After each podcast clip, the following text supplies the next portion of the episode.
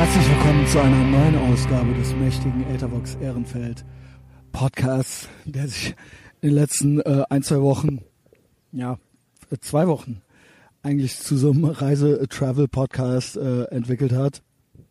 Ähm, ja, willkommen aus San Francisco. Äh, ich sitze draußen im Mission Dolores Park. Das ist äh, ja in San Francisco, Nordkalifornien. Also die Nebengeräusche, die ihr hört, äh, ich hoffe, die stören euch nicht. Das äh, macht die ganze Sache doch einfach nur noch mehr real, gibt der Sache noch mehr Street Credibility. Ja, ähm, hinter mir äh, verlaufen ein paar Bahngleise. Also kann sein, dass man alle paar Minuten mal so ein bisschen so eine Bahn hört. Und äh, vor mir, ein Stückchen weiter weg, hört sich an wie so ein Föhn. Äh, ich hoffe, man hört es nicht zu laut. Ist irgendwie so ein, so ein, so ein Laub, äh, Laubgebläse. Ja, so, so ein Leafblower. Und äh, hier sind Jogger unterwegs, hier ist ein großer Spielplatz. Leute führen ihre Hunde Gassi, man darf die Hunde von der Leine lassen hier, äh, was mir natürlich überhaupt nicht gefällt. Aber in San Francisco ist es äh, noch mehr üblich als in Deutschland, die Kackwürste aufzuheben, ja. Also ähm, jedenfalls die von den Hunden. Äh, bei den Obdachlosen hier bin ich mir nicht so sicher. Also ich glaube, da bleibt auch schon mal eine liegen. Ähm, ja, also das Wetter ist übrigens wesentlich angenehmer, kann man so sagen, als in Houston oder Louisiana. Dort war es wirklich sehr, sehr heiß und auch sehr drückend. Hier sind es jetzt so 18 Grad, aber die Sonne scheint, also gefühlt ist es irgendwie wärmer. Hier rennen trotzdem alle im T-Shirt rum. Äh, ich sitze hier unter Palmen und äh, besser könnte es eigentlich nicht sein. Ja, also äh, äh, das ist dann der Herbst in Nordkalifornien. ähm, es gab ja schon eine Patreon-Folge noch mit Norlins und äh, wer darauf Bock hat, der soll sich das äh, auch noch anhören. Oder der oder die natürlich, ja. Also wir schließen hier niemanden aus. Äh, in diesem Zusammenhang, ja, also nicht, natürlich kann man dieses Piratenschiff nicht nur auf Patreon unterstützen. Nein, sondern äh, man ist dann auch, man gehört dann quasi zum medialen Widerstand äh, und wird von mir cool gefunden.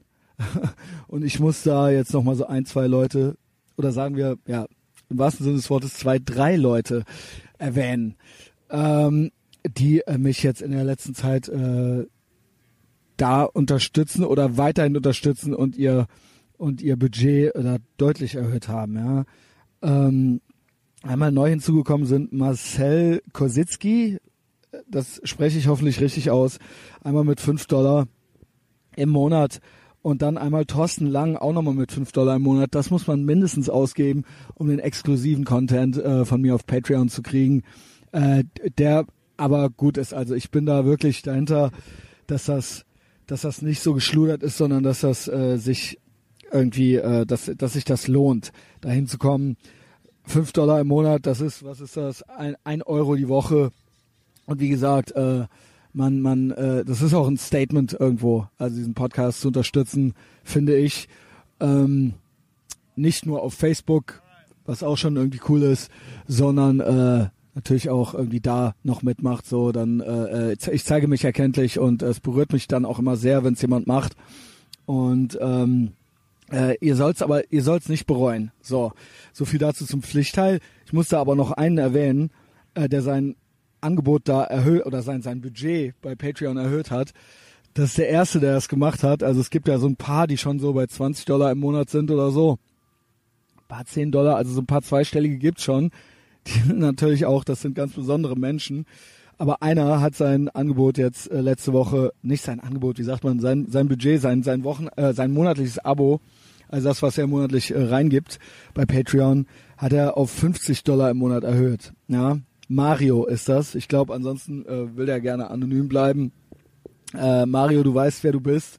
Äh, ich weiß auch, wer du bist. Und äh, das, das ist, es ist mir schon fast unangenehm.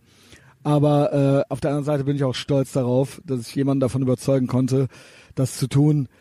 Das bedeutet, ja, Mario, wenn er dran bleibt, ähm, wird er im Podcast gefeatured werden. Ja, es wird einen Podcast mit Mario geben eines Tages.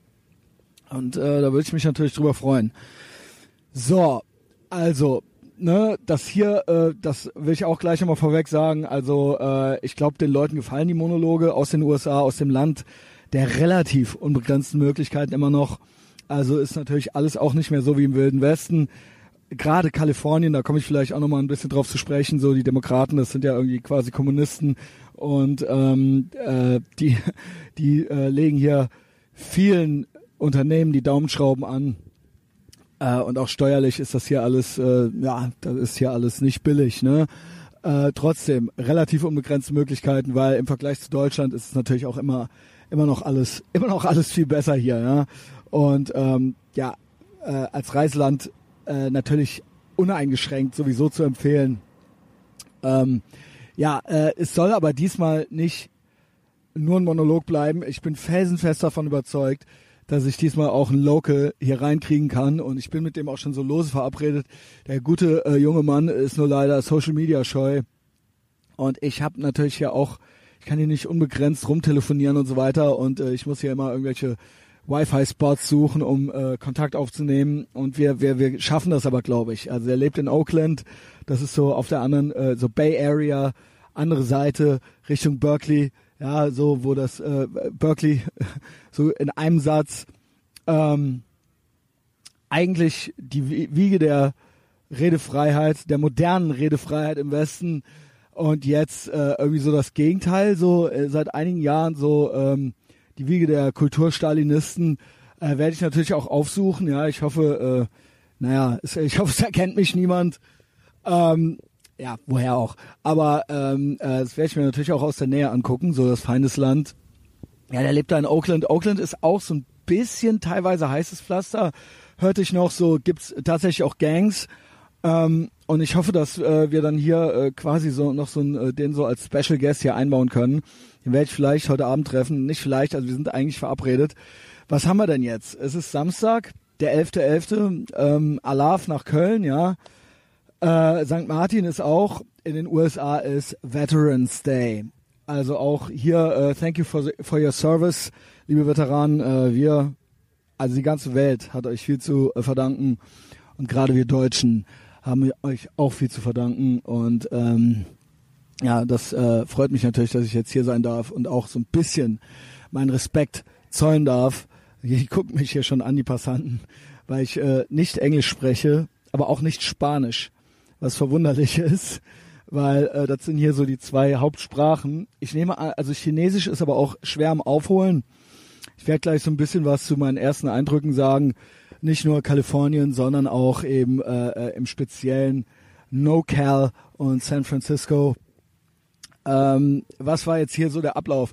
Die, die nur den regulären Podcast hören, ich war in Houston, Texas, grandios. Ne? Ähm, dann New Orleans wurde auf Patreon abgehandelt und jetzt bin ich freitags reise ich dann in Nolens ab und zwar mit United Airlines ähm, Nolens nach San Francisco sechs Stunden unterwegs, aber durch die Zeitverschiebung nochmal, also hier in San Francisco ist es nochmal zwei Stunden früher, ähm, war ich im Prinzip nach vier Stunden da. Ja, also also easy.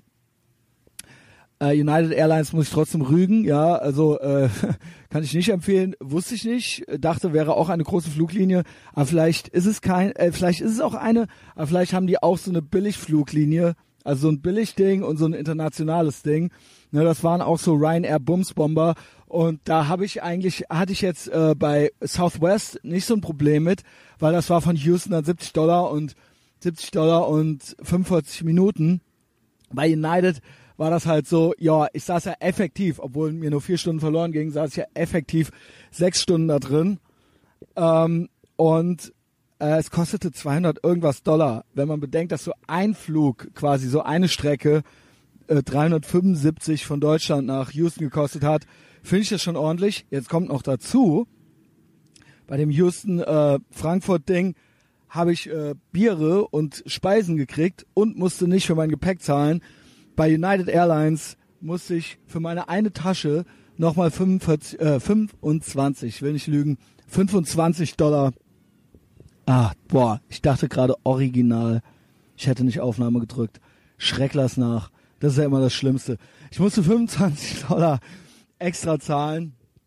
Und ähm, ja, also United Airlines, ähm, ich glaube, es wird Sie nicht interessieren, aber so von mir von mir, sage ich mal, ich gebe euch fünf äh, von zehn Sternen.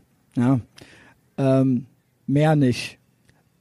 Äh, ich habe trotzdem zwei Bier getrunken. Bier kostet acht Dollar in dem äh, in dem Scheißladen. Ansonsten lief das einigermaßen reibungslos. Äh, ich ich war ja ich war ja in äh, New Orleans, ja, das ist hier die Bahn. Die Bahn hinter mir. New Orleans äh, äh, bin ich ja relativ gechillt irgendwie dann abgereist, um hier auch nicht äh, völlig durchgepeitscht anzukommen. Und ähm, ja, wie, hat sich das so ergeben? Also erstmal ähm, finde ich, habe ich bisher optimal geplant mit den fünf Tage da, fünf Tage da, fünf Tage da. Und äh, Kalifornien war für mich immer schon, immer schon so ein absolutes Traumziel. Also ähm, ist ähnlich wie New York City natürlich, was wovon jeder irgendwie auf der Welt, ja vielleicht, vielleicht jetzt nicht jeder, vielleicht, vielleicht jetzt nicht jeder der irgendwie in Indien in irgendeinem Slum lebt oder so, aber ähm, ich sag mal, jeder, jeder Europäer zumindest, hello sir, jeder Europäer zumindest, die gucken mich ja alle an, weil ich so Deutsch rede, mit mir selbst halt ins Mikro, aber sie grinsen. Ähm, jeder Europäer hat ja irgendwie so ein Bild davon, von, von gewissen Städten und von den USA und wenn wir an die USA denken, fallen uns natürlich zwei Orte besonders ein und das ist einfach eben New York City und äh, eben auch Los Angeles, aber auch Kalifornien im Allgemeinen und auch San Francisco, weil das eben natürlich Orte sind, die wir durch die Populärkultur im Prinzip seit wir kleine Kinder sind kennen. Also äh, seien es seien es jetzt Fernsehserien, seines äh, Filme natürlich, seines Computerspiele oder seines äh, äh, ja auch auch, Comichefte oder sonst irgendwas ähm, und eben auch damit einhergehend Musik äh, und einhergehend auch Mode, Sachen, die hierher kommen, ja, eine Levi's Jeans wurde hier in der Gegend erfunden, zum Beispiel, nur mal, um es mal so ganz, ähm, ganz äh, weit, äh, ähm, wie, wie sagt man, also ganz, das Feld ganz groß aufzumachen. Ähm, Skateboarding kommt hierher aus Kalifornien. Ja, das sind alles Sachen, äh, die sich vielleicht nicht mehr jeder 2017 so vor Augen hält. Aber ähm, das kommt hierher, ja. Also äh, die Hippie-Bewegung kommt hierher, ähm, aber auch East Coast und West Coast, Punkrock, Hardcore kommt hierher. Und das sind alles Sachen, die einen immensen Einfluss auf die Populärkultur und auch auf, auf ähm, weiß ich nicht, ob es immer positiv war, auch auf heute, heutige politische Stimmungen oder, oder Färbungen hatten und haben und ähm, auch auf mein Leben natürlich, ja. Äh, ich glaube auf äh, das Leben eines jeden, auch Westdeutschen vor allen Dingen. Ähm, aber äh, wie jeder weiß, der hier schon länger zuhört, die anderen, die erfahren es halt eben jetzt. Äh, auch ich war immer schon äh, fasziniert von den USA und habe das alles aufgesaugt und ähm, und ähm, Kalifornien war eigentlich für mich immer der erste Nummer eins Ort. Also äh, klar, ne, New York City und so weiter. Also, aber ursprünglich so in meiner Jugend, also auch Kindheit und auch vor allen Dingen Jugend und als heranwachsender Erwachsener war für mich das immer die Projektionsfläche für alles, was irgendwie geil war. Speziell war es für mich eigentlich LA. Ja, ähm, wobei mir immer, immer wieder Leute gesagt haben, ja, LA, ey, das ist alles so groß und schmutzig und Gangs und Plastik und alles so künstlich und alles so aufgesetzt. San Francisco, das ist es. Du musst nach San Francisco. Das ist übersichtlicher, das ist, ähm, ja, das ist hippie-mäßiger. Die äh, Leute sind irgendwie, das ist alles nicht so, äh, ähm, nicht so, nicht so künstlich und gekünstelt, künstlich und gekünstelt wie in LA. Das hat mich aber nicht abgehalten, LA immer geiler zu finden, weil LA war für mich ist eben das das ist eben auch LA und das gehörte eben auch für mich mit dazu so für, äh, also ich glaube auch dass ich ein ziemlich genaues Bild von LA hatte und habe und das jetzt nicht nur durch GTA 5 äh, sondern ähm, äh, Charles Bukowski war ein großer LA Poet der da glaube ich in jeder Straße einmal gelebt hat aber auch ähm, äh, ich ich war früh fasziniert also äh, jeder weiß, dass ich kein Skateboard fahren kann und es nie konnte, aber diese Kultur hat mich schon immer fasziniert und, und auch die, wie diese Kultur auch andere Sachen eingefärbt hat. Also dieses Surfen, Skaten und das kommt ja wirklich auch alles daher, ähm, wurde im Prinzip da erfunden. Und ähm, ja, natürlich Filmindustrie, was jetzt alles viel de dezentralisierter ist, was wahrscheinlich auch gut so ist, weil man jetzt nicht mehr unbedingt vor Ort sein muss äh, durchs Internet, um gehört zu werden. Früher musste man, also in den 80er Jahren musste man in, in LA leben oder nach LA ziehen, um es zu was zu bringen, ja. Also man musste, man musste, wenn man Rockstar werden wollte, nach LA ziehen. Man musste, wenn man Filmstar werden wollte, nach LA ziehen. New York war mehr so, das vergleichbar dann so mit Hamburg. Äh, in Deutschland, New York ist natürlich mehr so Presse gewesen, ne? Äh, CNN, Time, New York Times und ähm, viel Fernsehen, ja, das, das war mehr New York, aber so alles, was so, alles, was so glamourös ist, das war äh, LA. Und ähm, äh, aber auch dann eben subkulturell, ähm, das wer es äh, jetzt noch nicht weiß, der fährt äh, dann eben jetzt nochmal dann von mir äh, Punkrock und Hardcore, also Punkrock in New York City erfunden, überrascht immer viele, nicht in London und kam dann nach London und Hardcore nicht in New York City erfunden, sondern in LA. Also das, was wir so, was so, was so wirklich so, ähm, man kann jetzt darüber streiten, so ob denn nicht vielleicht die Bad Brains oder so die erste Hardcore-Band waren, aber sowas so als Bewegung, als als rebellische Bewegung, ähm, auch in Verbindung mit, äh, also LA oder auch Kalifornien war so die, war so die äh, die einzige Gegend auch, äh, und Hardcore ist ein uramerikanisches äh, äh, Phänomen gewesen. Ähm, in England wurde Punkrock dann zu New Wave, so das wurde dann alles noch softer und äh, äh poppiger und kam dann ins Radio. Und in den USA halt eben äh, äh, lehnte man das ab. Also New Wave gab es dann auch hier und das schwappte dann rüber und das war dann so eine so eine so eine Zäsur, wo sich dann so der harte Kern, the Hardcore, äh, der Punks, ähm, Hardcore-Punks äh, sich abgespalten haben und gesagt haben, so, nee, das ist es nicht. Wir machen jetzt alles doppelt so sch schnell und doppelt so hart.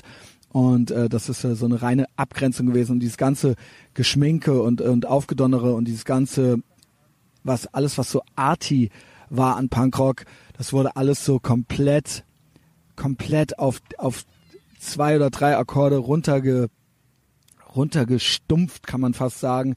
Äh, die Kluft war irgendwie eine kaputte Jeans, ein T-Shirt und abrasierte Haare und irgendwie Vans oder sowas, die kaputt waren vom Skaten.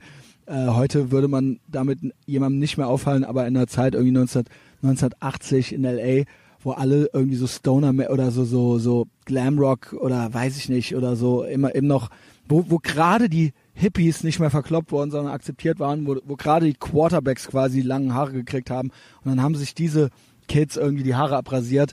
Das war dann schon so ein Statement. So und daraus ist dann ja auch irgendwie so einiges entstanden und da habe gerade damit, so da bin ich ja auch irgendwie Hardcore Chronist und das ist auch immer noch so das, was äh, ich so komplettiere bei mir zu Hause und was ich äh, so nostalgisch auch noch äh, genieße und das ist auch noch so die Hardcore-Musik, die ich mit irgendeinem Kontext verbinde, der dann irgendwie, da muss nicht jedes Lied eben total gut und total sauber und total geil produziert sein, sondern das ist was, äh, was komplett auch vom Kontext lebt. Und das ist LA, sprich Kalifornien. Äh, ich komme gleich zu San Francisco. Also ich weiß, das ist jetzt hier immer so eine kleine äh, nerdige Geschichtsstunde. Aber ähm, gerade LA und mit seiner Weite und auf der einen Seite dieses Glamouröse und auf der anderen Seite dann eben auch Sachen wie South Central, äh, wo dann halt so die Gangs unterwegs sind und dann halt auch, auch damals schon, auch lange, lange vor Rodney King, äh, Police Violence. Ich, ich kann euch äh, nur raten, das Buch Get in the Van on, the, on Tour with Black Flag äh, von und mit Henry Rollins, Rollins zu lesen. Also LA Bullen galten schon immer, immer, immer. Ne, man meint dann eben als Schwarzer, dass die besonders rassistisch wären, weil was sollte man auch anders denken, als dann zu denken, dass es irgendwie an der Hautfarbe liegt. Ähm, aber die galten schon immer als ausgesprochen asozial und gewalttätig und äh, da können auch damalige Punks oder so, äh, können Leute von Black Flag oder so, wenn die irgendwie erwischt wurden beim Flyer tapezieren, äh, können ein Lied von singen. Es gibt äh, Berichte und Aufnahmen, wo Bullen halt echt einfach außerhalb vom Palladium oder so nach Punkkonzerten, nach irgendwelchen Bad Religion Konzerten oder so gewartet haben und halt die Leute, die rauskamen, halt einfach zusammengeschlagen haben. Halt mit, die haben dann mit Knüppeln draußen gewartet und haben dann halt die Leute zusammengestiefelt. Und ähm, das war nicht, weil die, äh, das waren ja keine Schwarzen, ja, also ähm, früher war die Szene natürlich noch ein bisschen bunter, aber Hardcore war oder Punkrock war jetzt nie eine, es war jetzt keine rein schwarze Angelegenheit, ja, also äh, es wurde auf alles draufgehauen äh, in LA schon immer was irgendwie bisschen anders war und nicht irgendwie äh, Upper Class oder so, ja. Und das da, da das äh, hat, hat die Polizei in LA, die galt schon immer, da kann man sich sogar auch alte Gangsterfilme, auch wenn die jetzt vielleicht nicht so ganz historisch korrekte Referenzen sind, angucken, aber die ähm, Bullen in LA, die ähm, die waren äh, nie zimperlich, ja, und äh, auch immer korrupt und so weiter. Ja, genug davon. Ähm, und dann eben auf der anderen Seite auch LA, äh, was da so Hardcore-Punk angeht, wirklich auch dieser Gegenentwurf zu diesem Glamrock-Ding, was dann entstanden ist, wo dann irgendwie die einzige Gegend, habe ich das eben eigentlich zu Ende ge äh, geführt, den Satz, oder nicht? Die einzige Gegend in den USA, wo Punks quasi auch, auch in Gangs organisiert waren. Also das gab es auch so, auch in New York City nicht ähm, wo es äh, tatsächlich äh, dann auch auch auch sowas wie Suicidal Tendencies, also all die Namen, die ich jetzt hier erwähne, die sind jetzt nur so erbärmliche Schatten ihrer selbst, wobei ich verstehe, also kauft euch nichts Neues von denen und zieht euch auch nicht rein, das überschreibt nur den alten Kontext. Früher war das hier wirklich äh, was anderes. Und äh, Suicidal, die haben ja wirklich die, auch diesen Cholo Gang-Style, äh, mexikanischen Gangster-Style da so mit reingebracht, mit ähm, oben nur zugeknöpften Pendleton-Hemden, Dickies Hosen, äh, Bandanas und ähm, Lowridern und so weiter. Und das und auf der anderen Seite eben auch dieses romantische, weil in Kalifornien eben alle einen Sonnenbrand hatten und surfen gegangen sind, was willst du ja auch sonst machen, so. Und in New York haben sich alle den Arsch abgefroren. In New York war immer alles so, so Struggle in the Streets mäßig und Survival of the Fittest und äh, stab, stab me in the back und so. Und in LA ging es dann aber immer auch ums Surfen und um Liebeskummer, ja, und äh, The Beach und wie geil es eigentlich hier ist und wie, äh, wie cool es eigentlich ist, hier zu leben. Hört euch von den Simple Tones California an, hört euch von äh, die ID-Songs an, Hang Ten in East Berlin oder äh, keine Ahnung, äh, auch auch Angry Simones wie mit Liedern wie Carson Girls. So.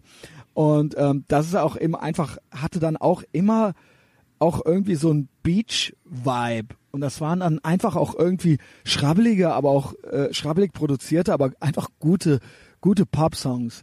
So viel zu LA. Und das war immer für mich immer das, all das war für mich immer LA. Und ich ähm, habe es in meinem Leben nie geschafft, ob selbst in den 90er Jahren hätte man das mal machen sollen, so und ich habe es nie auf die Reihe gekriegt irgendwie die Welt zu bereisen oder Europa zu verlassen vor äh, 2013. Und jetzt kam ich endlich nach Kalifornien und suchte mir aber tatsächlich San Francisco dafür aus, aus verschiedenen Gründen, auch wenn das Wetter in LA noch ein bisschen besser ist. Ähm, San Francisco ist eigentlich einfach nur übersichtlicher und LA soll wirklich, wirklich, wirklich, also da möchte ich jetzt nicht noch einen ganzen eigenen Monolog draus machen, aber LA hat anscheinend echt äh, so ein krasses Verkehrsproblem. Wenn du dir da jetzt kein Auto mietest, äh, kommst du da eh gar nicht vorwärts. Also LA ist ja nochmal wesentlich größer als Houston. Ähm, und trotzdem im Auto bist du auch nur im Auto am Sitzen, ja, und im, in irgendwelchen Staus am Stehen, weil die Demokraten das Verkehrssystem da komplett ruiniert haben. Also der halbe Adam Carolla Podcast, so der ist ja mein ähm, mein spirituelles Vorbild, ähm, handelt ja wirklich nur vom äh, Verkehr in LA, was natürlich eine, eine, eine Metapher ist dafür, wie äh, wie man was tot regulieren kann und wie man äh, wie man Leute irgendwie auch aus der Stadt treiben kann, auch so auch so von allem, was so die äh, Legislative betrifft. Das ist die Legislative. Ihr wisst, was ich meine. Ähm, und dann habe ich mich da und wenn man da niemanden kennt, dann wird es eben auch schwierig. Das heißt, ihr wisst, ich gehe gerne und viel zu Fuß und äh, San Francisco und die Bay Area ist übersichtlich. Ich glaube, hier leben nur 600.000 Leute in San Francisco, San Francisco selbst. Und dann gibt's natürlich noch eine größere Metropolregion. Und ähm, Wetter ist gut genug, wie gesagt, hier so 18 Grad, aber Sonne knallt, ja, das heißt 18 Grad im Schatten äh, reicht, reicht für Mitte November. Ähm, ja, und äh, so entschied ich mich für San Francisco. Mein Freund Arne, äh, der mittlerweile in Berlin lebt, aber neun Monate seines Lebens schon in den USA verbracht hat. Ich grüße dich von hier aus, Arne. Äh, der hat auch viel Zeit hier in San Francisco verbracht und der hat mich unter anderem auch mit dem Nick Fox, das ist der, den ich heute hoffentlich noch vors Mikro kriege, dem hat er mich äh, verkuppelt so ein bisschen. Und ähm, ja, äh, ähm, dementsprechend äh, werde ich hier auch, äh, kenne ich hier jetzt auch irgendwie schon jemanden, ja. Und ähm, ähm, das äh, ist eben ansonsten so, dass ich mich hier eben auch, wie gesagt, viel zu Fuß bewegen werde. Ich hatte überlegt, ein Fahrrad mir zu holen, aber das ist wirklich krass. Äh, ihr kennt es aus den Filmen oder aus den aus Serien wie die Straßen von San Francisco. Äh, ist hier sehr hügelig. Ist hier sehr, sehr hügelig und teilweise richtig, richtig steil. Da habe ich grundsätzlich kein Problem mit, nur ähm, äh, das ist dann auch sehr viel Arbeit. Ähm, also ähm, ich keine Ahnung, dann, dann, dann gehe ich lieber zu Fuß oder nehme ab und zu mal einen Bus oder einen Uber, ähm, weil äh, das, keine Ahnung, also es ist richtig krass steil, das meine ich damit. Ähm, und äh, was sind sonst noch die ersten Eindrücke? Gut, ich bin dann hier gelandet, gestern Abend, Freitag, Abend und dann bin ich erstmal, ich lebe in Excelsior, das ist so ein bisschen ab vom Schuss, so ein bisschen, aber ihr, ich habe ja gerade schon gesagt, so groß ist die Stadt nicht. Ähm, dann bin ich da erstmal mit dem äh, Uber hingefahren. Dann war es natürlich auch schon stockdunkel und so weiter. Und ähm, da in der Gegend selbst ist dann auch schon echt schon so richtig krass Hügelalarm. Äh, dann kam ich rein, musste erstmal wieder mit so einem Code irgendwie die Tür aufmachen und hab das irgendwie nicht gerafft. Der Typ, der Besitzer des Hauses, der war irgendwie essen und der hat dann ähm, der hat dann irgendwie mir den, eine äh, SMS geschrieben oder nee, irgendwie eine Airbnb-Nachricht. Depp hatte davon, hatte vom ein äh, äh, Screenshot gemacht, aber nicht vom Wi-Fi-Password. Das heißt, ich bin dann hochgegangen, hab da geklingelt und hat dann auch echt original so ein San Francisco Hippie, alternder Hippie mit Pfer grauem Pferdeschwanz halt irgendwie so die Tür aufgemacht und hat mir dann dabei geholfen, hat mir auch erklärt, wie ich unten reinkomme und ähm, das ist dann echt so ein Apartment in eine Garage reingebaut. Und äh, vorne steht halt so ein Porsche drin und hinten ist das Apartment und ich muss sagen, es ist bis jetzt, bis jetzt von einmal in drei äh, äh, äh, Airbnb-Orten, Plätzen, äh, Räumen, Zimmern, ähm, ist es der ab, absolut mit Abstand das deprimierendste, weil es wirklich einfach nur so ganz niedrige Decke, und ähm, so keine Fenster, aber ist alles da, ist ein großes Bett drin. Ähm, was ich auch verdächtig finde, ist, dass auf dem, dass das Bett mit demselben, ich hoffe, er hat davon einfach mehrere oder es ist Zufall, aber dass es mit demselben Bettzeug bezogen ist, was auf dem Screenshot im, in der Airbnb-Anzeige drin ist. Aber ansonsten, ja, und keine Nachttischlampe und kein Mülleimer. Aber ansonsten alles da. Ansonsten alles da. Das Wasser ist hier wesentlich kälter als in Houston oder Louisiana. Äh, das finde ich ja schon mal gut. Äh, und ich glaube auch, er hat auch gar kein warmes Wasser, aber das stört mich ja nicht. Wie ihr wisst, äh, ja, bin ich ja total hart und kann es auch jedem anderen nur empfehlen, hart zu sein. Es wird kalt geduscht. Das hier in, San Francisco, da kann man sich dann wieder mal so ein bisschen, so ein bisschen an deutsche Wassertemperaturen gewöhnen. Weil in Louisiana und Houston, das war ja wirklich, also das war ja wirklich pipi warm.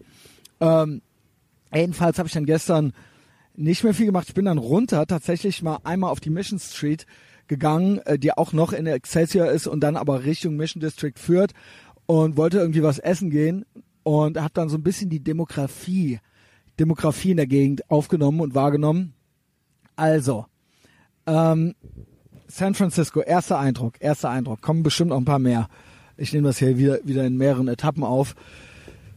Mm, also ich habe ja, äh, Mexikaner gab es ja auch in Houston, aber die waren alle äh, am Arbeiten auf dem Bau.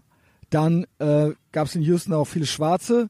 Die Obdachlosen in Houston alle schwarz. Und ansonsten Houston äh, groß, Moloch. Äh, relativ bunt, also von der von der Demografie her.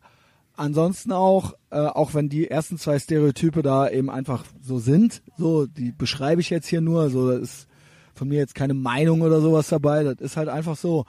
Ähm, und äh, dann in New Orleans, in New Orleans, das, da waren eindeutig äh, äh, so gefühlt die meisten Schwarzen unterwegs. Also da würde ich jetzt echt fast sagen, ist 50-50.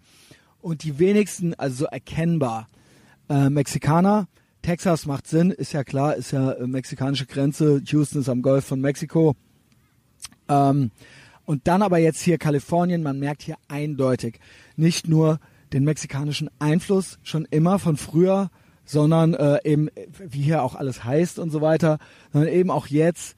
Äh, man meint eigentlich, also Adam Carolla sagt ja auch immer so, LA ist ja eigentlich schon mexikanisch so. Ähm, da hängt ja, hängen ja Schilder in den Fenstern English spoken here, so, damit du weißt, so, dass die dich da auch verstehen, so. Äh, ansonsten ist ja eigentlich erst, erste Sprache ist ja eigentlich in LA eigentlich schon fast äh, Spanisch. Ich muss sagen, hier darf man sich auch nichts vormachen. Nordkalifornien, nur weil das weiter im Norden ist, auch hier auch sehr, sehr, sehr mexikanisch. Also, ähm, ich würde sagen, auf der Straße, wo ich lebe in Excelsior, unterwegs ausschließlich Mexikaner oder, oder lateinamerikanische äh, Community. Also auch Restaurants dann, wenn es jetzt nicht ein mexikanischer Platz ist oder Ort ist, äh, dann ist es irgendwie äh, aus, äh, irgendwie irgendeine irgendwelche Leute aus El Salvador oder so haben dann halt eben den Laden aufgemacht und ähm, ja, das ist ja für uns alles dasselbe, eben eh. Also mit anderen Worten, da gibt's halt Burritos, ja, oder irgendwelche Empanadas oder so. Ähm, hello, Sir. Und ähm, äh, ja, das äh, ist da die Demografie, aber ich würde sagen, 30 Prozent davon da auch, also ich, also das sind jetzt irgendwie äh, Zahlen, die ziehe ich mir so aus dem Arsch. Sagen wir mal so, Hauptteil der Leute irgendwie Lat Latinos, dann halt 30 Prozent irgendwie äh, Asiaten.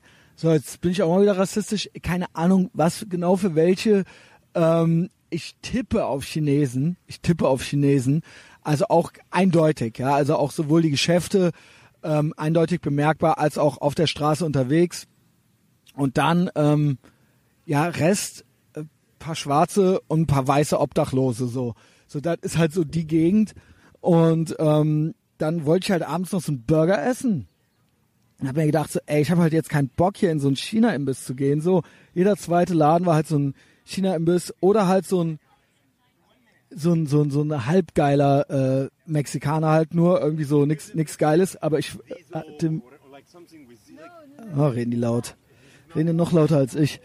Ähm, äh, ich will dann, ich will halt hier jedes Mal, wenn ich schon meine Kalorien hier irgendwie zu mir nehme, dann will ich halt auch was Geiles essen. Habt aber nichts Geiles gefunden. Äh, Burger King mache ich auch nicht. Was ist halt schäbiger Burger King da irgendwo noch so an der Ecke. Also ich fresse ja hier kein Burger King oder Mac ist so, das kann ich ja zu Hause machen. Ähm, und dann habe ich halt so einen Laden gefunden, Taco Loco, der aussah wie so ein abgeranzter Dönerladen in Berlin, nur weil er halt eben, wurde halt eben von Mexikanern betrieben. Und äh, statt Döner gibt's halt eben Tacos und Burritos. Und dementsprechend ähm, glücklicherweise auch Schweinefleisch, ja. Äh, sind ja alles ordentliche Katholiken, ja. Äh, muss man, das, das ist ja immer eben das Gute an denen. Und ähm, habe ich mir da ein Burrito geholt und der war richtig geil. Also wahrscheinlich war der hier für hier so Verhältnisse äh, total schlecht, aber für Vergleich äh, im Vergleich mit Deutschland äh, habe ich nur einen vergleichbaren bis jetzt gegessen. Ey, fick dich Deutschland mit deinen Hipster Burritos und Burgerläden so äh, ist halt äh, ich weiß, das ist dann halt auch wieder so Lokalmasochismus, aber ähm, ich suche in Köln, äh, hilf mir bitte jemand, wenn, wenn das jemand hört aus Köln, ich suche in Köln immer noch einen guten Burrito. Also ich habe jetzt irgendwie so, Burrito ist ja jetzt irgendwie so das nächste nach Burger, dass jetzt alle hier irgendwie so Pulled Pork oder Burrito-Plätze, äh, Orte aufmachen, äh, Restaurants. Ähm, und das Pulled Pork ist halt einerseits auch nicht so geil wie in Texas, ist ja auch eh irgendwie klar so, äh, irgendwie ein bisschen liebloser, aber dann irgendwie angehipstert. Und äh, die Burritos machen die bei uns ja dann auch, wenn du da Schweinefleisch kriegst, machen die bei uns ja dann auch einfach das Pulled Pork da rein, so das Lieblose. Aber hier, das lobe ich mir, hier habe ich mir halt den Super Burrito bestellt und äh, da kannst du dir zwei Sorten Fleisch aussuchen. Da habe ich mir natürlich Beef und Pork ausgesucht. Und dann werden halt Beef und Porkbrocken angebraten. Dann wird das halt gebraten, frisch gebraten und da reingemacht. Und danach bist du satt, ja. Äh, habe ich mir natürlich gestern noch gegönnt. Und dann bin ich an den Eckladen, habe mir ein Sixpack Pax Blue Ribbon geholt und ein Sixpack Coke Zero, nee, beziehungsweise Diet Coke und bin dann wieder zurückgestiefelt. Hab so ein bisschen äh, gechillt zu Hause in dieser depressiven Bude, aber habe zum Glück ähm, habe zum Glück ein Laptop und auch äh, iPhone und alles. Ähm, Zeitunterschied zu Deutschland ist jetzt neun Stunden. Hab dann so ein bisschen äh, äh, bisschen ein paar E-Mails geschrieben und so weiter äh, und habe mich auf den anderen Tag vorbereitet. Bin dann echt schon früh eingeschlafen, weil für mich war es ja schon noch zwei Stunden später. Also ich bin dann irgendwie so um äh, hier Ortszeit 10, 11 eingeschlafen. Das ist ja dann so gefühlt schon so 12, 1 gewesen. Hat dann irgendwie anderthalb Bier getrunken, habe das zweite Bier noch nicht mal geschafft. Ähm, Übrigens trinke trink ich hier jeden Tag. Ich möchte, dass der Justus das hört. Justus macht ja keine Sorgen. Ich trinke hier jeden Tag, aber es ist gute, gute Urlaubsstimmung. Ja, es ist keine depressive Stimmung. Äh, ich habe nur einen Tag nicht getrunken nach diesen zwei exzessiven Tagen in New Orleans. Ähm, äh, der enge Kreis, äh, die, die, äh, die, wie nenne ich sie? Die Sea Org des Piratenschiffs weiß Bescheid.